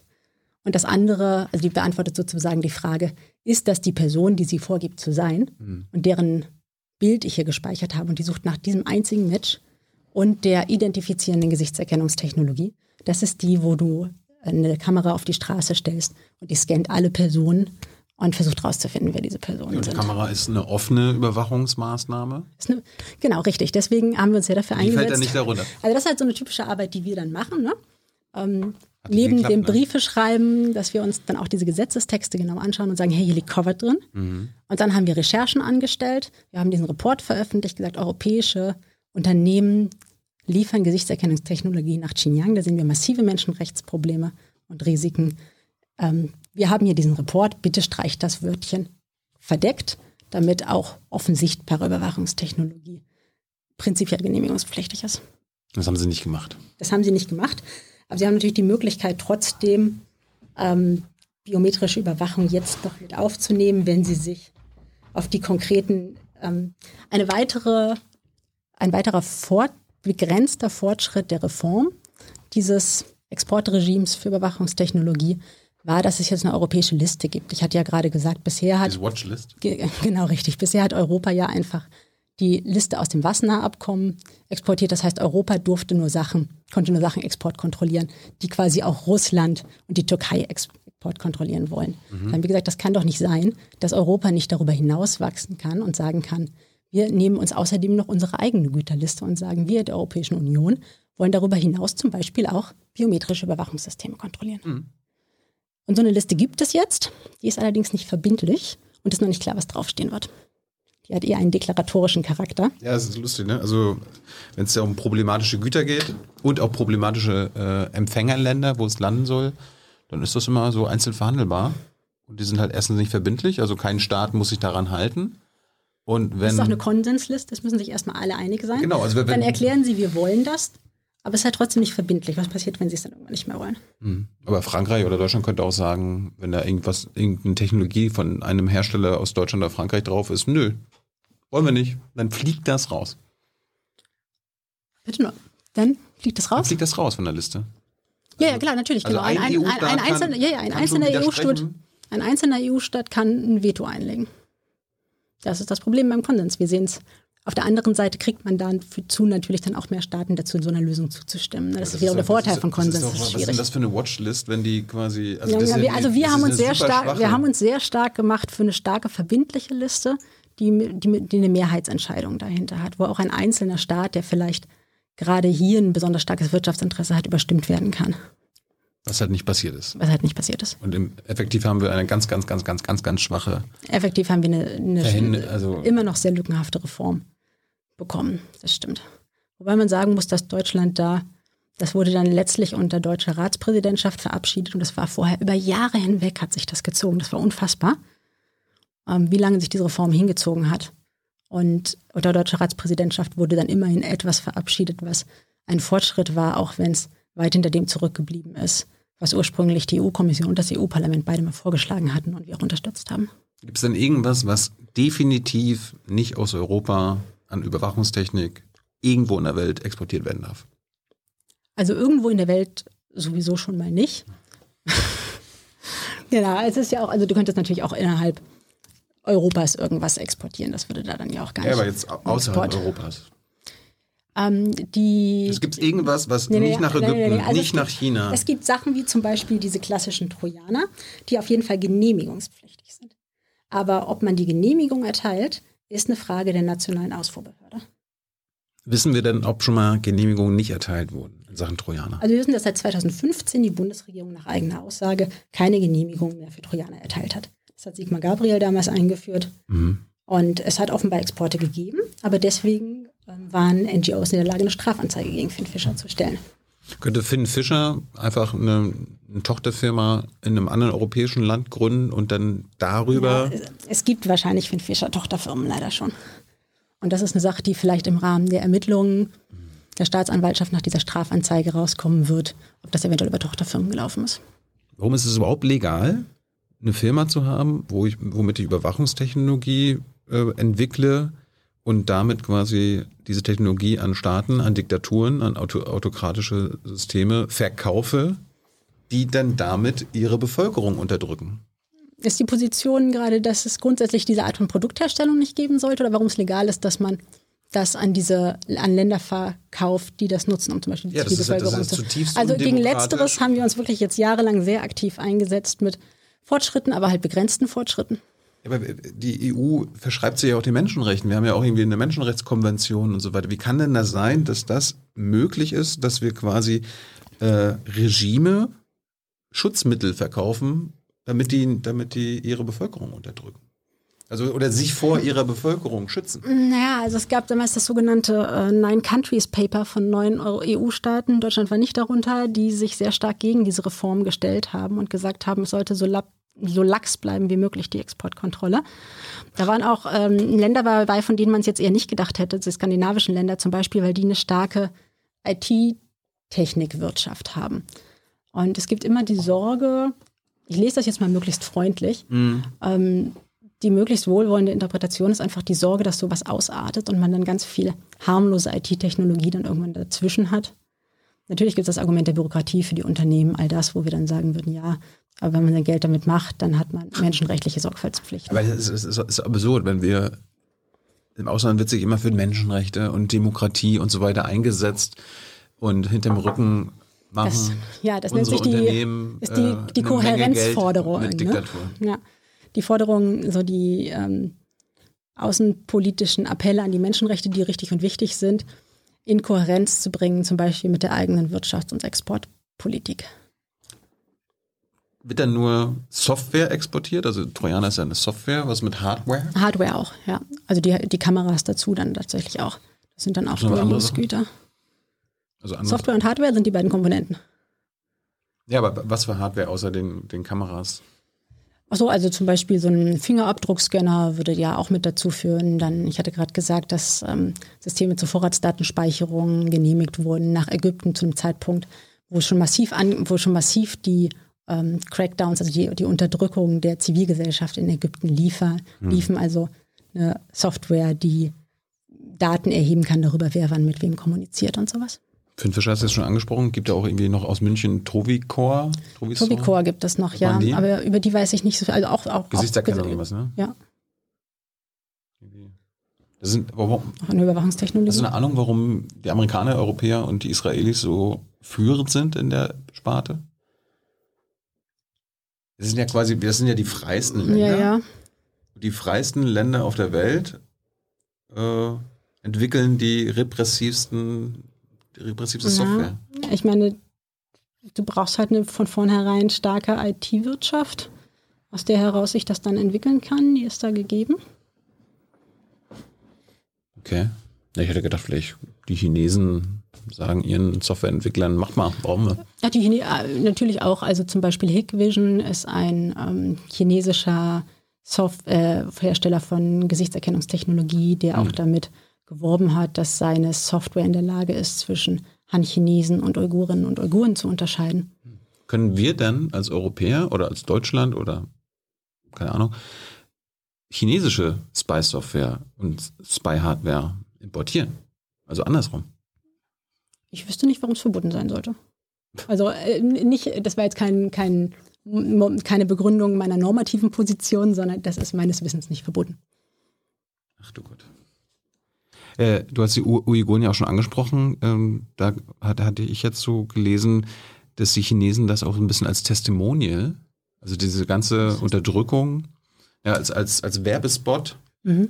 für andere Regime in Afrika und so weiter nutzen, um zu sagen, okay, ihr wollt eure mhm. äh, Bevölkerung unterdrücken. Hier am Beispiel der Uiguren machen wir es selbst, läuft ganz gut, Gesichtserkennung, das Software, hier Überwachungsmaßnahmen. Macht es da bei euch auch? Also unabhängig von irgendwelcher Motivspekulation ist es auf jeden Fall so, dass es so eine Art Werkzeugkasten gibt an technischen Instrumenten, ähm, die für Menschenrechtsverletzungen eingesetzt werden und für die Unterdrückung der eigenen Zivilbevölkerung. Und dass man schon beobachten kann, dass Staaten sich das so voneinander abschauen. Und dazu gehört die gezielte Überwachung, zum Beispiel aber auch sowas wie sogenannte Cybercrime Laws, die freie Meinungsäußerung online einschränken, ähm, mit Verweis mhm. auf total unbestimmte Begriffe wie zum Beispiel Terrorismus oder Fake News. Da hat man dann in Bangladesch oder Thailand oder auch Ägypten gibt es so Cybercrime Laws, die im Grunde so eine Art Lex Blogger sind, also ein Gesetz, Gesetz, die geschrieben wurden, um kritische Bloggerinnen und Blogger, Vietnam ist da auch ein klassischer Fall, verhaften zu können. Ich habe auch noch aufgeschrieben, gibt Filme wie Axis aus Schweden, Idemia aus Frankreich, Noldus aus den Niederlanden, die genau. auch China das sind schön die drei, unterstützen. Ja, ja, das sind die drei Firmen in diesem Out of Control Report, den wir recherchiert haben im letzten Jahr. Die können machen, was sie wollen. Na, ähm, in Zukunft mal gucken jetzt, ob die biometrischen Überwachungssysteme auf diese softe Watchlist der Europäischen Union kommen. Mhm. Ich hoffe, irgendjemand guckt hier mit und setzt sich sehr stark dafür ein, dass das der Fall sein wird. Bei Idemia, was, was stellen die her oder was verkaufen die? Das sind alles drei Firmen, die äh, Überwachungstechn äh, die Gesichtserkennungstechnologie herstellen. Und da habe ich auch gesehen, Idemia ist auch im Senegal, in der Elfenbeinküste, in Mali äh, tätig. Wo, so wird dann Hausaufgaben gemacht. Wo kurioserweise die EU äh, Entwicklungshilfe und ähm, alle möglichen Gelder hinfließen lässt, womit die Staaten dann diese Software und diese Hardware kaufen können ich kenne mich mit den Geldern der Entwicklungshilfe da nicht gut genug aus, um zu wissen, wie zweckgebunden die ist und wohin die fließen kann. Da bin ich außerhalb meiner Expertise. Und wir schicken Leute hin, die diese Polizisten und Militärs darin schulen, diejenigen vor Ort zu überwachen.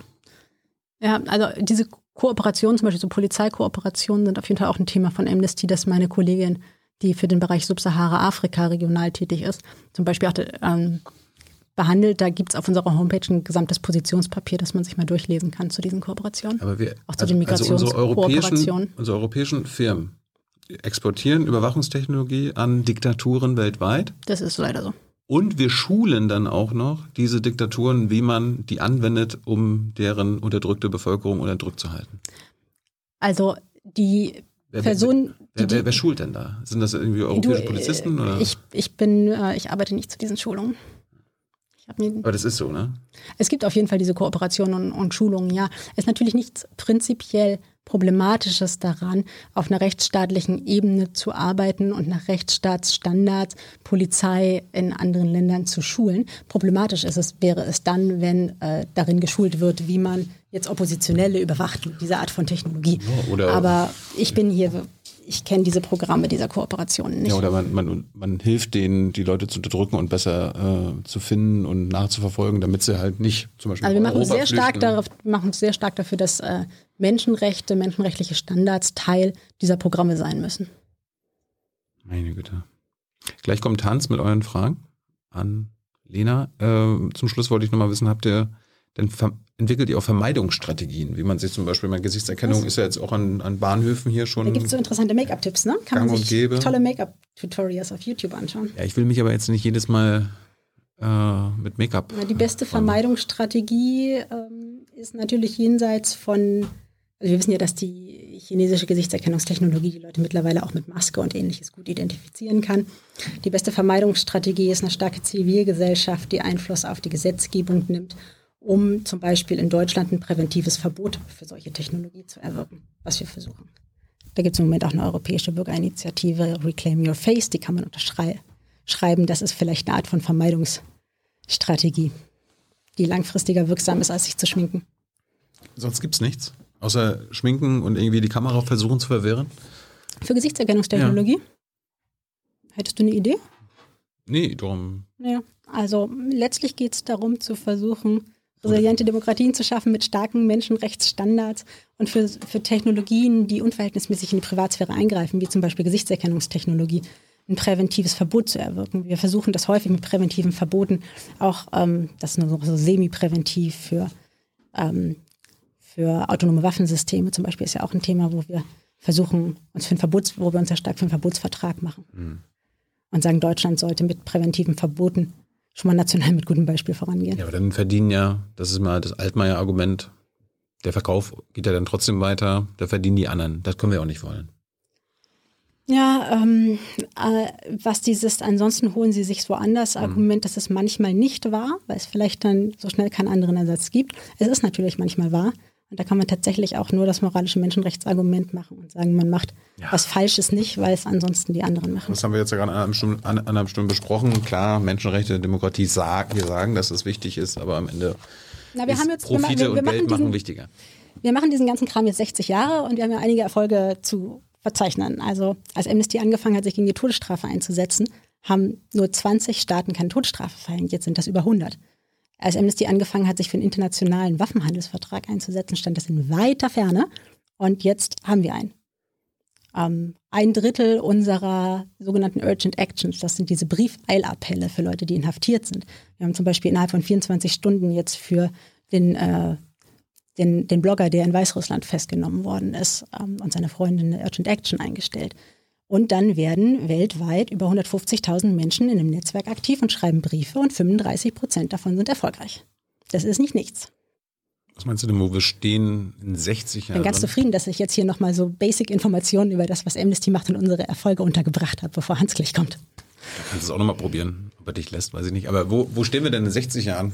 Ich glaube, wenn deine Wunschvorstellung in 60 Jahren in Sachen Überwachungstechnologie, na, ich glaube, Was wird Amnesty geschafft haben? Wir stehen an einem Scheideweg, auf jeden Fall.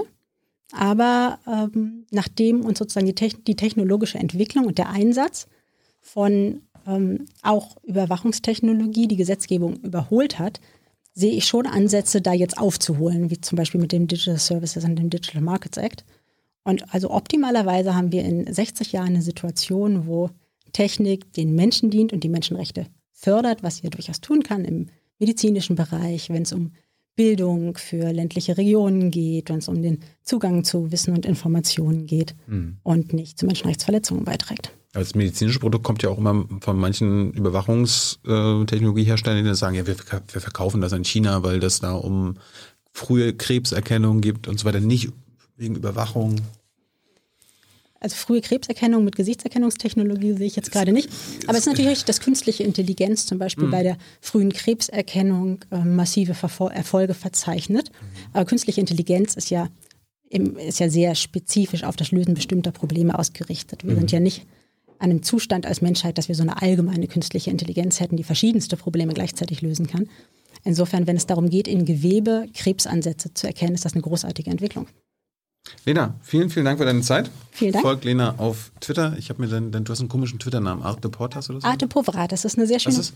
Arte Povera ist eine Kunstrichtung, die versucht, aus so armen Elementen wie zum Beispiel Dreck und äh, Wollsäcke und Stahl äh, Kunst zu machen. Gut. Folgt Lena und jetzt kommt Hans mit euren Fragen.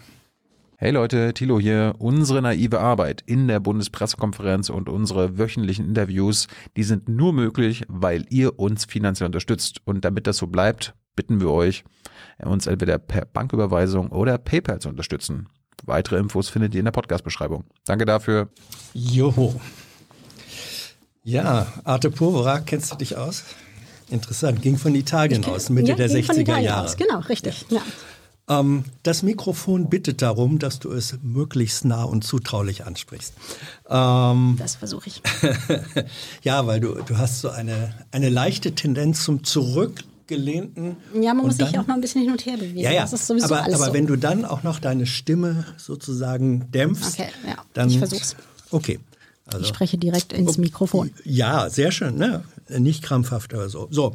Ähm, hier wird gefragt zum Beispiel bei Überwachungsmöglichkeiten, wie leicht könnte eigentlich Thilo gehackt werden? Worauf müssten Journalisten ähm, heute achten, wenn sie mit sensiblen Informationen arbeiten? Ah, also ich habe ja gesagt, wir haben das Security Lab. Das sind ähm, Security-Experten und Hacker, die weltweit auch JournalistInnen, ähm, MenschenrechtsverteidigerInnen und so beraten mit konkreten Tipps und auch ihre ihre Handys durchsuchen, wenn die einen berechtigten Verdacht haben, dass sie vielleicht äh, mhm. äh, schon was haben könnten oder so. Die könnten das jetzt mit Sicherheit besser als ich machen. Ähm, ganz, ganz wichtig, äh, obwohl wahnsinnig banal sind, regelmäßige Updates. Ähm, was tust du? Du bist dir ja sozusagen der Risiken äh, bewusst. Big Brother, auch in der modernen Form, äh, is watching you. Was machst du persönlich, um möglichst nicht sozusagen allzu offene Türen äh, oder nicht allzu sehr Türen offen stehen zu lassen? Ähm, ich habe ein paar prinzipielle Entscheidungen getroffen, die was mit Datenerhebung zu tun haben, aber auch mit der Frage, wie ich mit wie ich mit Daten oder Geld Unternehmen unterstützen oder nicht unterstützen möchte. Ich bin zum Beispiel grundsätzlich nicht auf Facebook und nicht auf WhatsApp. Was allerdings bedeutet, dass mein Partner auf WhatsApp sein muss, damit er bei der Kita-Gruppe irgendwie mitkriegt, wenn die auf einem anderen Spielplatz und nicht zu Hause sind und ich stehe dann vor mhm. verschlossener Tür mit dem Kind, weil ich nicht in der WhatsApp-Gruppe bin. Das war dieser Netzwerkeffekt, über den wir vorhin sprachen. Ne? Man hat schon, ähm, man hat schon Nachteile, wenn man sich gegen bestimmte Technologie entscheidet. Und deswegen dürfte, sollte das auch prinzipiell nicht in der Verantwortung individueller Menschen sein, sondern Regierungen sind in der Verantwortung, Unternehmen so zu regulieren, dass Menschenrechte geschützt werden. Da war eine Frage, gehört auch in den Komplex. Ähm, sind eigentlich für dich irgendwelche größeren Social-Media-Seiten halbwegs sicher sozusagen oder Alternativen zum Beispiel zu Facebook, um da mal den größten zu nennen? Es gibt ja durchaus Versuche, Alternativen zu Facebook und Twitter zu gründen, wie zum Beispiel Mastodon, aber die haben dann eben das Problem, dass nur eine bestimmte, sehr interessierte Klientel da drauf ist. Deswegen bin ich grundsätzlich der Meinung, dass es eine Frage dessen ist, dass man diese Riesen so reguliert, dass man da guten Gefühls drauf sein kann. Hältst du das für möglich? Ich halte das für absolut machbar und möglich, ja. Da, am Ende des Tages, ja. am Ende des Tages sind das Riesen, aber das sind nur Unternehmen. Das mhm. sind nur Unternehmen und die kann man regulieren. Ähm, es wurde dann sozusagen von der anderen Seite äh, dieses Problems sehr argumentiert und gesagt, ähm, also da regen sich die Leute jetzt auf über Gesichtserkennung und so weiter. Ähm, Glaube ich nicht, dass sie das ernst meinen. Die werden das letztlich genauso lieben, wie sie Alexa lieben. Ja, es ist natürlich immer irgendwie eine Balance mit der eigenen Bequemlichkeit und das ist ja seitens der Plattform auch so gewollt, dass die bequemlichste Option diejenige ist, die ihr datengetriebenes Geschäftsmodell befördert. Aber ja, welche Konsequenzen genau. müssen wir daraus ziehen? Es ist unabhängig davon, wie die Leute Alexa lieben. Ähm, in der breite Mehrheit in den EU-Staaten sind es zwischen 70 und 80 Prozent, aber das lässt sich auch in anderen Staaten zeigen. Wir haben eine Umfrage gemacht. Ähm, die absolute breite Mehrheit der deutschen Bevölkerung ist für eine stärkere Regulierung von großen Internetgiganten. Und was gleichzeitig liefern wir alle unsere Daten permanent äh, an Handys und so ja. weiter aus. Sind, sind wir da schizophren? Nein, wir, wir sind, sind halt wir einfach Menschen. Wir sind halt einfach Menschen. Wir sind halt einfach komplexe und bequeme Wesen. Aber ich bin auch wirklich nicht dafür, da die individuellen User und Userinnen zu schelten, mhm. weil das Leben ist auch anstrengend genug, ohne dass man sich da stundenlang durch seine Privatsphäre-Einstellungen auf Facebook quält, sondern das ist wirklich die Verantwortung von Regierungen, da äh, regulierend einzugreifen. Dann war die Frage, wie hoch schätzt du die Gefahr ein, dass autoritäre, ähm, ja, autoritäre Überwachungsstaaten wie zum Beispiel China, die dann über entsprechende Technologie verfügen, diese auch zu Überwachungs- und Kontrollzwecken in anderen Regionen, in Europa, auch in Deutschland einsetzen können, ohne dass wir uns dagegen wehren können. Na, das passiert natürlich auf jeden Fall, dass Überwachung, ähm, global, Datenströme sind ja global. Wenn ich ähm, nach Frankfurt eine E-Mail schicke, kann es trotzdem sein, dass die einmal quer über den Erdball geführt wird, weil das gerade die schnellste Verbindung ist. Und da gibt es natürlich das Risiko, dass irgendjemand das auf dem Weg abfängt. Mhm. Also das ist ja das Problem, dass sich die digitale Kommunikation nicht an Grenzen hält. Ähm, die Chance und das Problem. Also die, ja, und, und wie verhindert man das? Jetzt sagst du wieder, es sind Unternehmen und man kann sie kontrollieren. Ist das aber nicht so ein bisschen dann äh, sozusagen die Polizei äh, sagt ja manchmal, wenn es um das Thema Wohnungseinbrüche oder äh, Autoaufbrüche geht, ja, ja, ja, im Grunde äh, sind wir den, den äh, Bösen, den Kriminellen immer zwei Schritte hinterher. Ist das sind, hier auch sowas? Wir sind wahrscheinlich Kriminellen, das, das weiß jetzt ähm, die Polizei besser als ich, vielleicht ein paar Schritte hinterher. Wir sind auf jeden Fall technischer Entwicklung immer zwei bis 20 bis 200 Schritte hinterher, das ist ganz klar. Also, dass Lässt wir, sich das umdrehen? Ja. Wodurch? Wir versuchen das in der Europäischen Union, versuchen wir das gerade, zum Beispiel die Internetgiganten einzuhegen mit den, dem DSA und dem DMA durch regulierende Gesetzgebung. Das ist möglich. Datenschutzgrundverordnung hat gezeigt, das ist prinzipiell möglich. Die halten sich dran. Ganz anderer Themenkomplex. Ähm, Amnesty International ist ja der, der Gründungszusammenhang war ähm, Aufmerksamkeit und Unterstützung äh, für politische Gefangene mhm. äh, zu organisieren. Ähm, inwieweit ist das noch eigentlich ein Thema oder in den Hintergrund getreten in einer zunehmend ähm, auch globalen und teiltransparenten Kommunikationsgesellschaft? Das ist, ähm, ich bin nicht sicher, ob ich verstanden habe, was die teiltransparente Kommunikationsgesellschaft damit zu tun hat, also, aber ich kann es beantworten ja, und du sagst okay. mir, ob es eine gute Antwort oder eine hinreichende Antwort war. Mhm. Ähm, das ist immer noch ein ganz, ganz wichtiger Baustein unserer Arbeit. Also wir ähm, starten, ich glaube, durchschnittlich zwei bis drei von diesen Urgent Actions, wo wir das Netzwerk von über 165.000, glaube ich, Personen bitten, jetzt ganz schnell Eilappelle an die jeweilige Regierung zu schicken. Mhm. Ähm, so ungefähr zwei bis drei die Woche. Wie gesagt, 35 Prozent davon sind auch erfolgreich. Und das ist nach wie vor ein wichtiger, wichtiger äh, Baustein unserer Arbeit. Aber wir haben natürlich dann erkannt, ähm, aufbauend auf dieser Arbeit für, für Individuen, die zu Unrecht inhaftiert oder verfolgt oder verschwinden lassen oder gefoltert werden, ähm, dass man auch die strukturellen Probleme angehen muss. Und deswegen arbeiten wir auch sehr stark im Bereich Standard Setting, also zum Beispiel Gesetzgebung, neue UN-Verträge, ähnliches, uns dafür stark zu machen, damit, was dann die Strukturen so ändert, dass es unwahrscheinlicher wird, dass wir ständig diese Briefe schreiben müssen. Ähm, auch da Frage konkreter Fall. Äh, der belarussische äh, Blogger, der bei dieser erzwungenen Landung in Kiew aus dem, ähm, äh, in Kiew, Quatsch, in Minsk, aus dem Flugzeug geholt wurde mit ja. seiner Partnerin. Sophia ähm, Sappiger? Ja. Äh, was unterne habt ihr da schon was unternommen? Ja. Und, äh, was habt ihr unternommen? Was unternehmt ihr weiterhin? Also wir haben äh, binnen 24 Stunden, glaube ich, eine sogenannte Urgent Action gestartet, mhm. dass sich jetzt also Menschen weltweit ähm, mit einem Eilappell für seine Freilassung einsetzen. Erstens für seine sofortige Freilassung und die Freilassung von Sophia Sappeger, seiner Freundin. Und zweitens. An wen, an wen werden diese Ab äh, Appelle gerichtet? Ich meine, äh, die Regierung in Weißrussland pellt sich ein Ei drauf, nicht? Das gucken wir mal, ob die sich ein Ei drauf pellt. Ähm, es ist ja auch, also letztlich ähm, sind die Möglichkeiten der Zivilgesellschaft die Möglichkeiten, die die Zivilgesellschaft hat.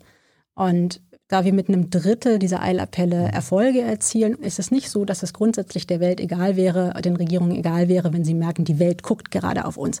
Und viele Briefe zu bekommen ist auch einfach ganz schön nervig. Mhm. Und es fühlt sich nicht so schön an. Und wir wissen, dass wir Erfolge damit haben. Aber es ist natürlich in manchen Fällen erfolgsversprechender als in anderen. Dann war auch die Frage, man hört so wenig, du hast es dann doch angesprochen, äh, die, die Frage kam vorher rein von der Situation der Uiguren. Macht ihr weniger oder ist das nur in der internationalen Kommunikation und Berichterstattung ein bisschen nach hinten gerückt?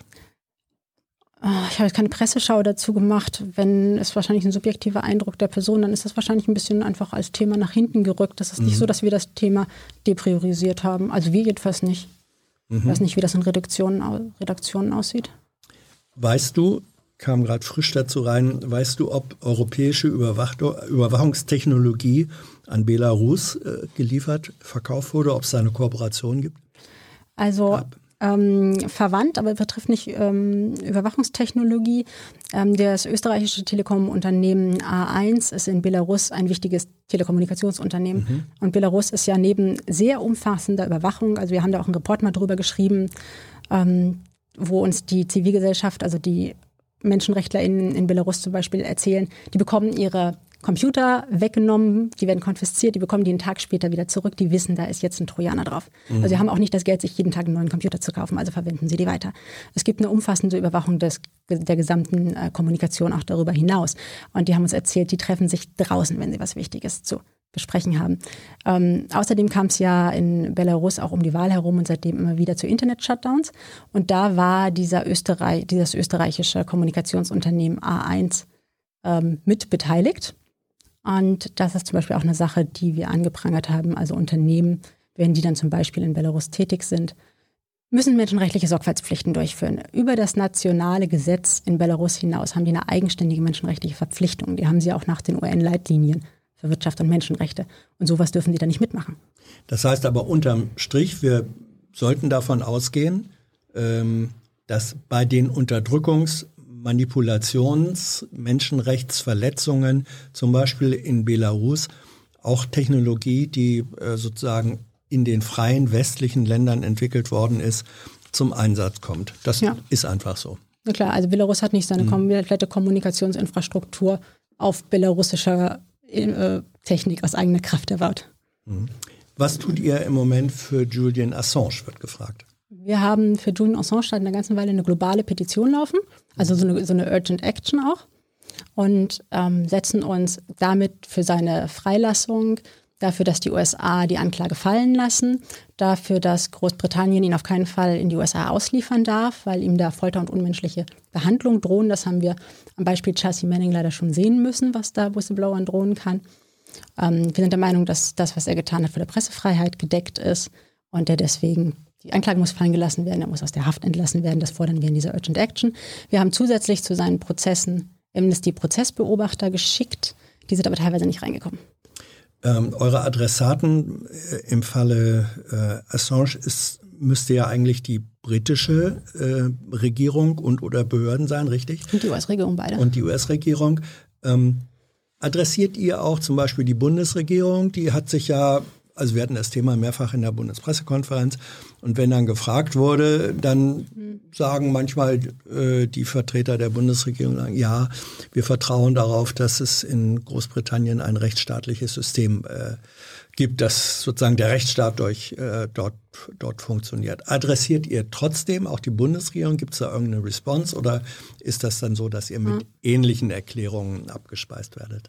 Also ich bin ähm, nicht für den Einzelfall Julian Assange mhm. zuständig, deswegen weiß ich nicht, äh, welche mhm. konkrete Lobbyarbeit oder so zu ihm passiert und ob das was ist. Wir sprechen natürlich unserer, unserer Fälle, unsere Einzelfälle, die Menschen, um die wir uns kümmern, dazu gehört er auch gegenüber zum Beispiel dem Auswärtigen Amt an und bitten mhm. daran dafür, dass eben auf diplomatischem Wege diese, diese Fälle angesprochen werden.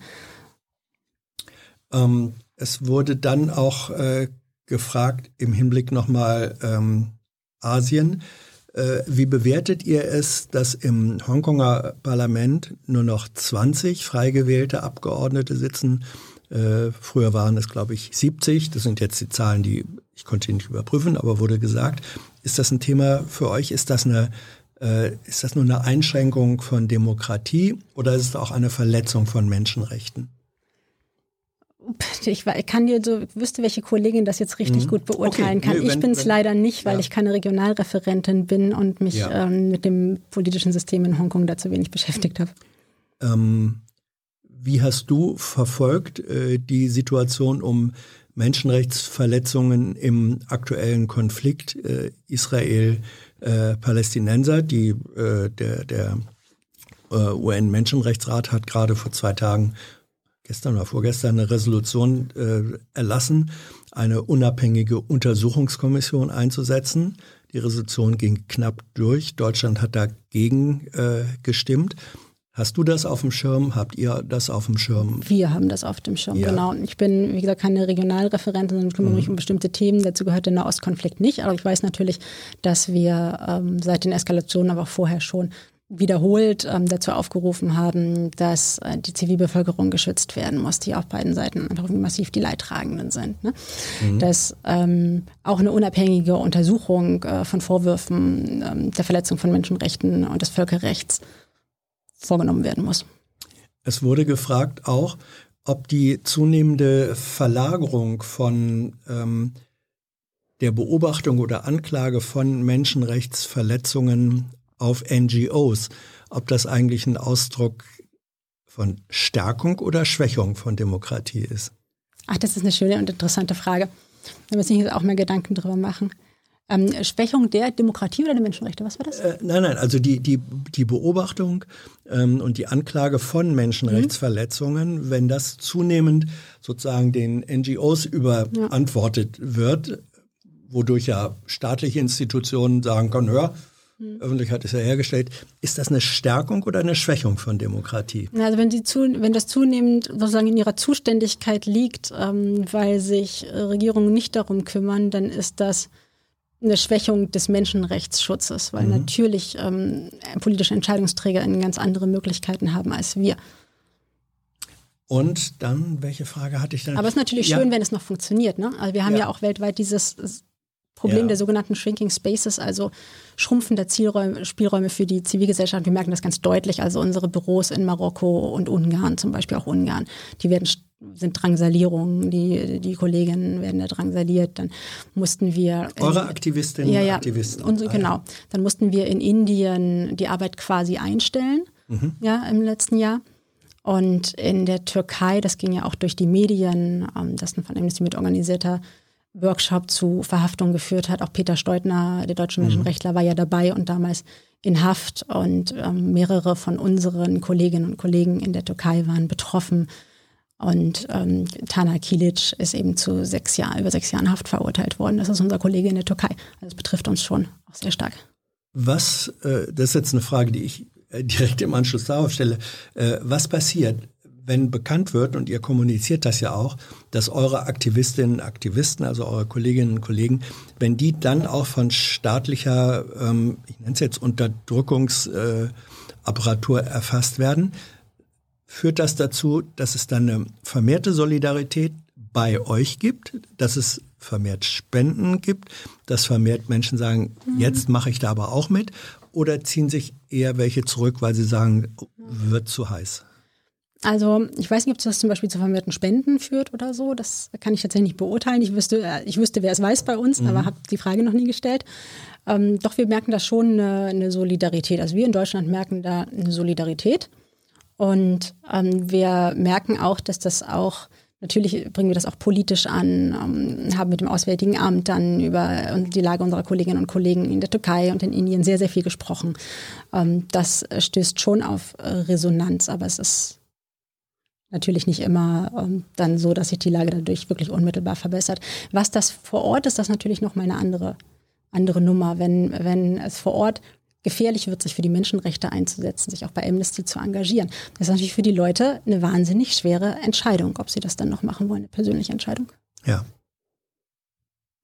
Auf dem Sofa ist es leichter, ein Held zu sein. Ja, es ist ähm, für mich auch auf jeden Fall leichter als für Kolleginnen und Kollegen Dich ich damit nicht Ländern. gemeint. Na, aber ich meine mich schon auch selbst. Ich okay. denke auch manchmal, dass ich schon unter, auf den bequemeren Sesseln sitze. Mhm. Ähm, dann in Deutschland. fragt äh, im Chat jemand, der sagt, ich bin selbst halb Ägypter, mhm. schreibt er so und sagt, deswegen interessiert mich sehr, habt ihr Zahlen, konkrete Zahlen über Menschenrechtsverletzungen in Ägypten, also politisch Inhaftierte, ja. Beeinträchtigung der Arbeit von äh, Journalisten, Folter. Habt ja, ihr das? haben wir. Ja. Ähm, die, ich bin, wie gesagt, keine Regionalreferentin, aber ich mache Werbung und habe eine veraltete Ausgabe dabei. Ja. Ich bin im Homeoffice äh, seit einem Jahr. Das mhm. ist eine Ausgabe von 2014, 2015, die ich bei uns gefunden habe von unserem Jahresreport. Wir geben also einmal im Jahr mhm. einen Report über die Menschenrechtslage in allen Ländern der Welt raus. Daran schreibe ich für das Deutschland-Kapitel mit. Mhm. Der ist äh, gut recherchiert und da gibt es natürlich auch ein langes Kapitel zu Ägypten. Und das kann man, wenn man das nicht als Buch haben will, auf amnesty.de kann man äh, diese Jahresreports einsehen und kann für das letzte Jahr sich in Ägypten angucken, wie die Situation war.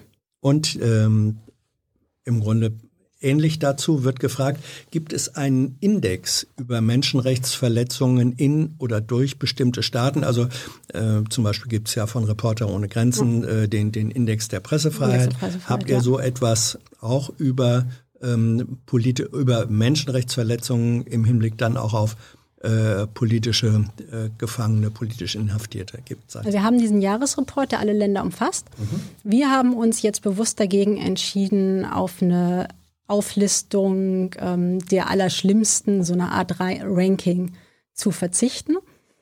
Ähm, jede Menschenrechtsverletzung ist für sich schlimm. Insofern haben wir nichts, was so ähnlich ist wie der Index ähm, von den Kollegen von Reporter ohne Grenzen. Aber wir haben den Jahresbericht, wo man auch wirklich für jedes Land nachschlagen kann. Die letzte Frage. Ähm, inwiefern führt, ist jetzt vielleicht ein bisschen spekulativ, aber why not?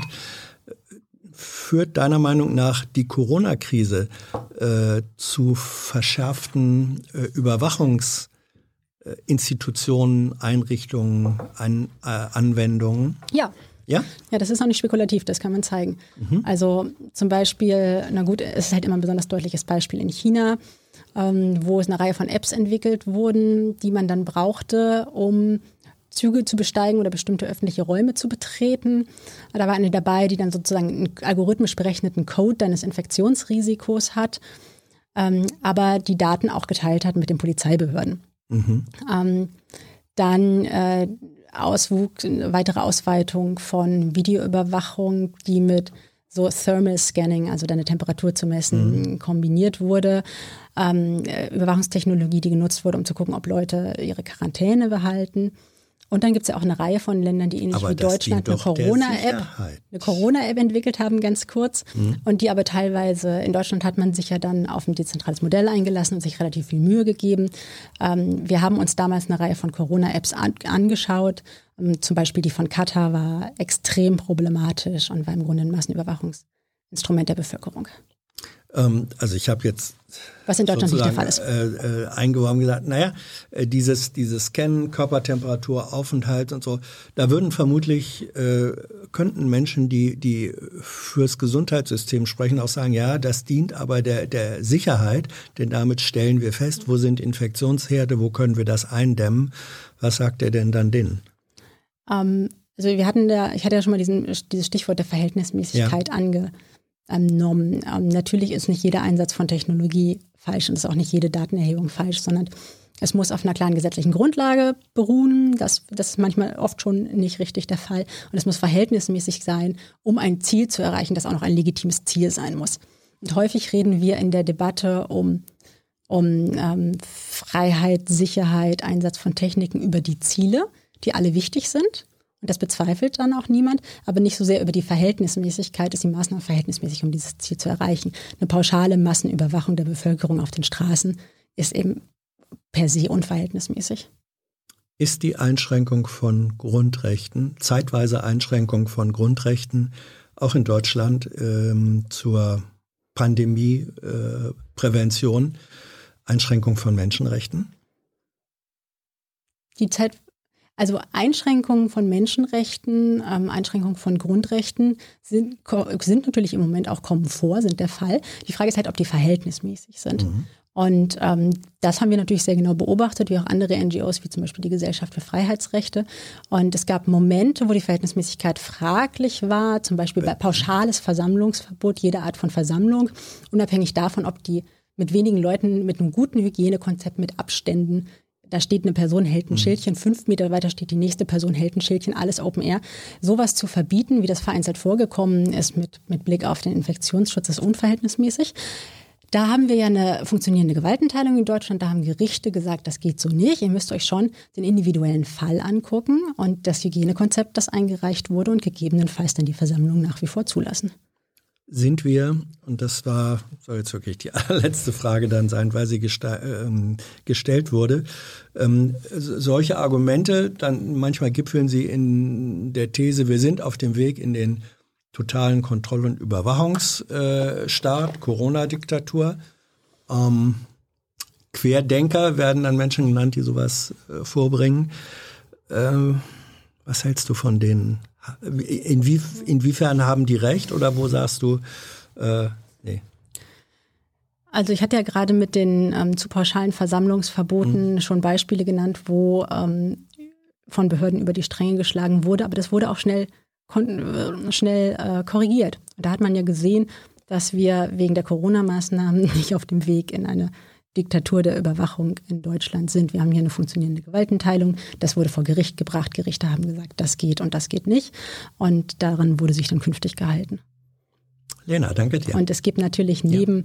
dem Recht auf Versammlung, dem Recht auf Meinungsfreiheit, dem Recht auf Privatsphäre, auch ein Recht auf Leben und Gesundheit. Und Regierungen müssen das ja. ausbalancieren und alles schützen. Grundgesetz, ich glaube, es Artikel 2 gehört auch zu den äh, Grundrechten. Richtig. Äh, von den 20 Grundrechten gelten im Übrigen nur zwei uneingeschränkt, alle anderen begrenzen sich gegenseitig.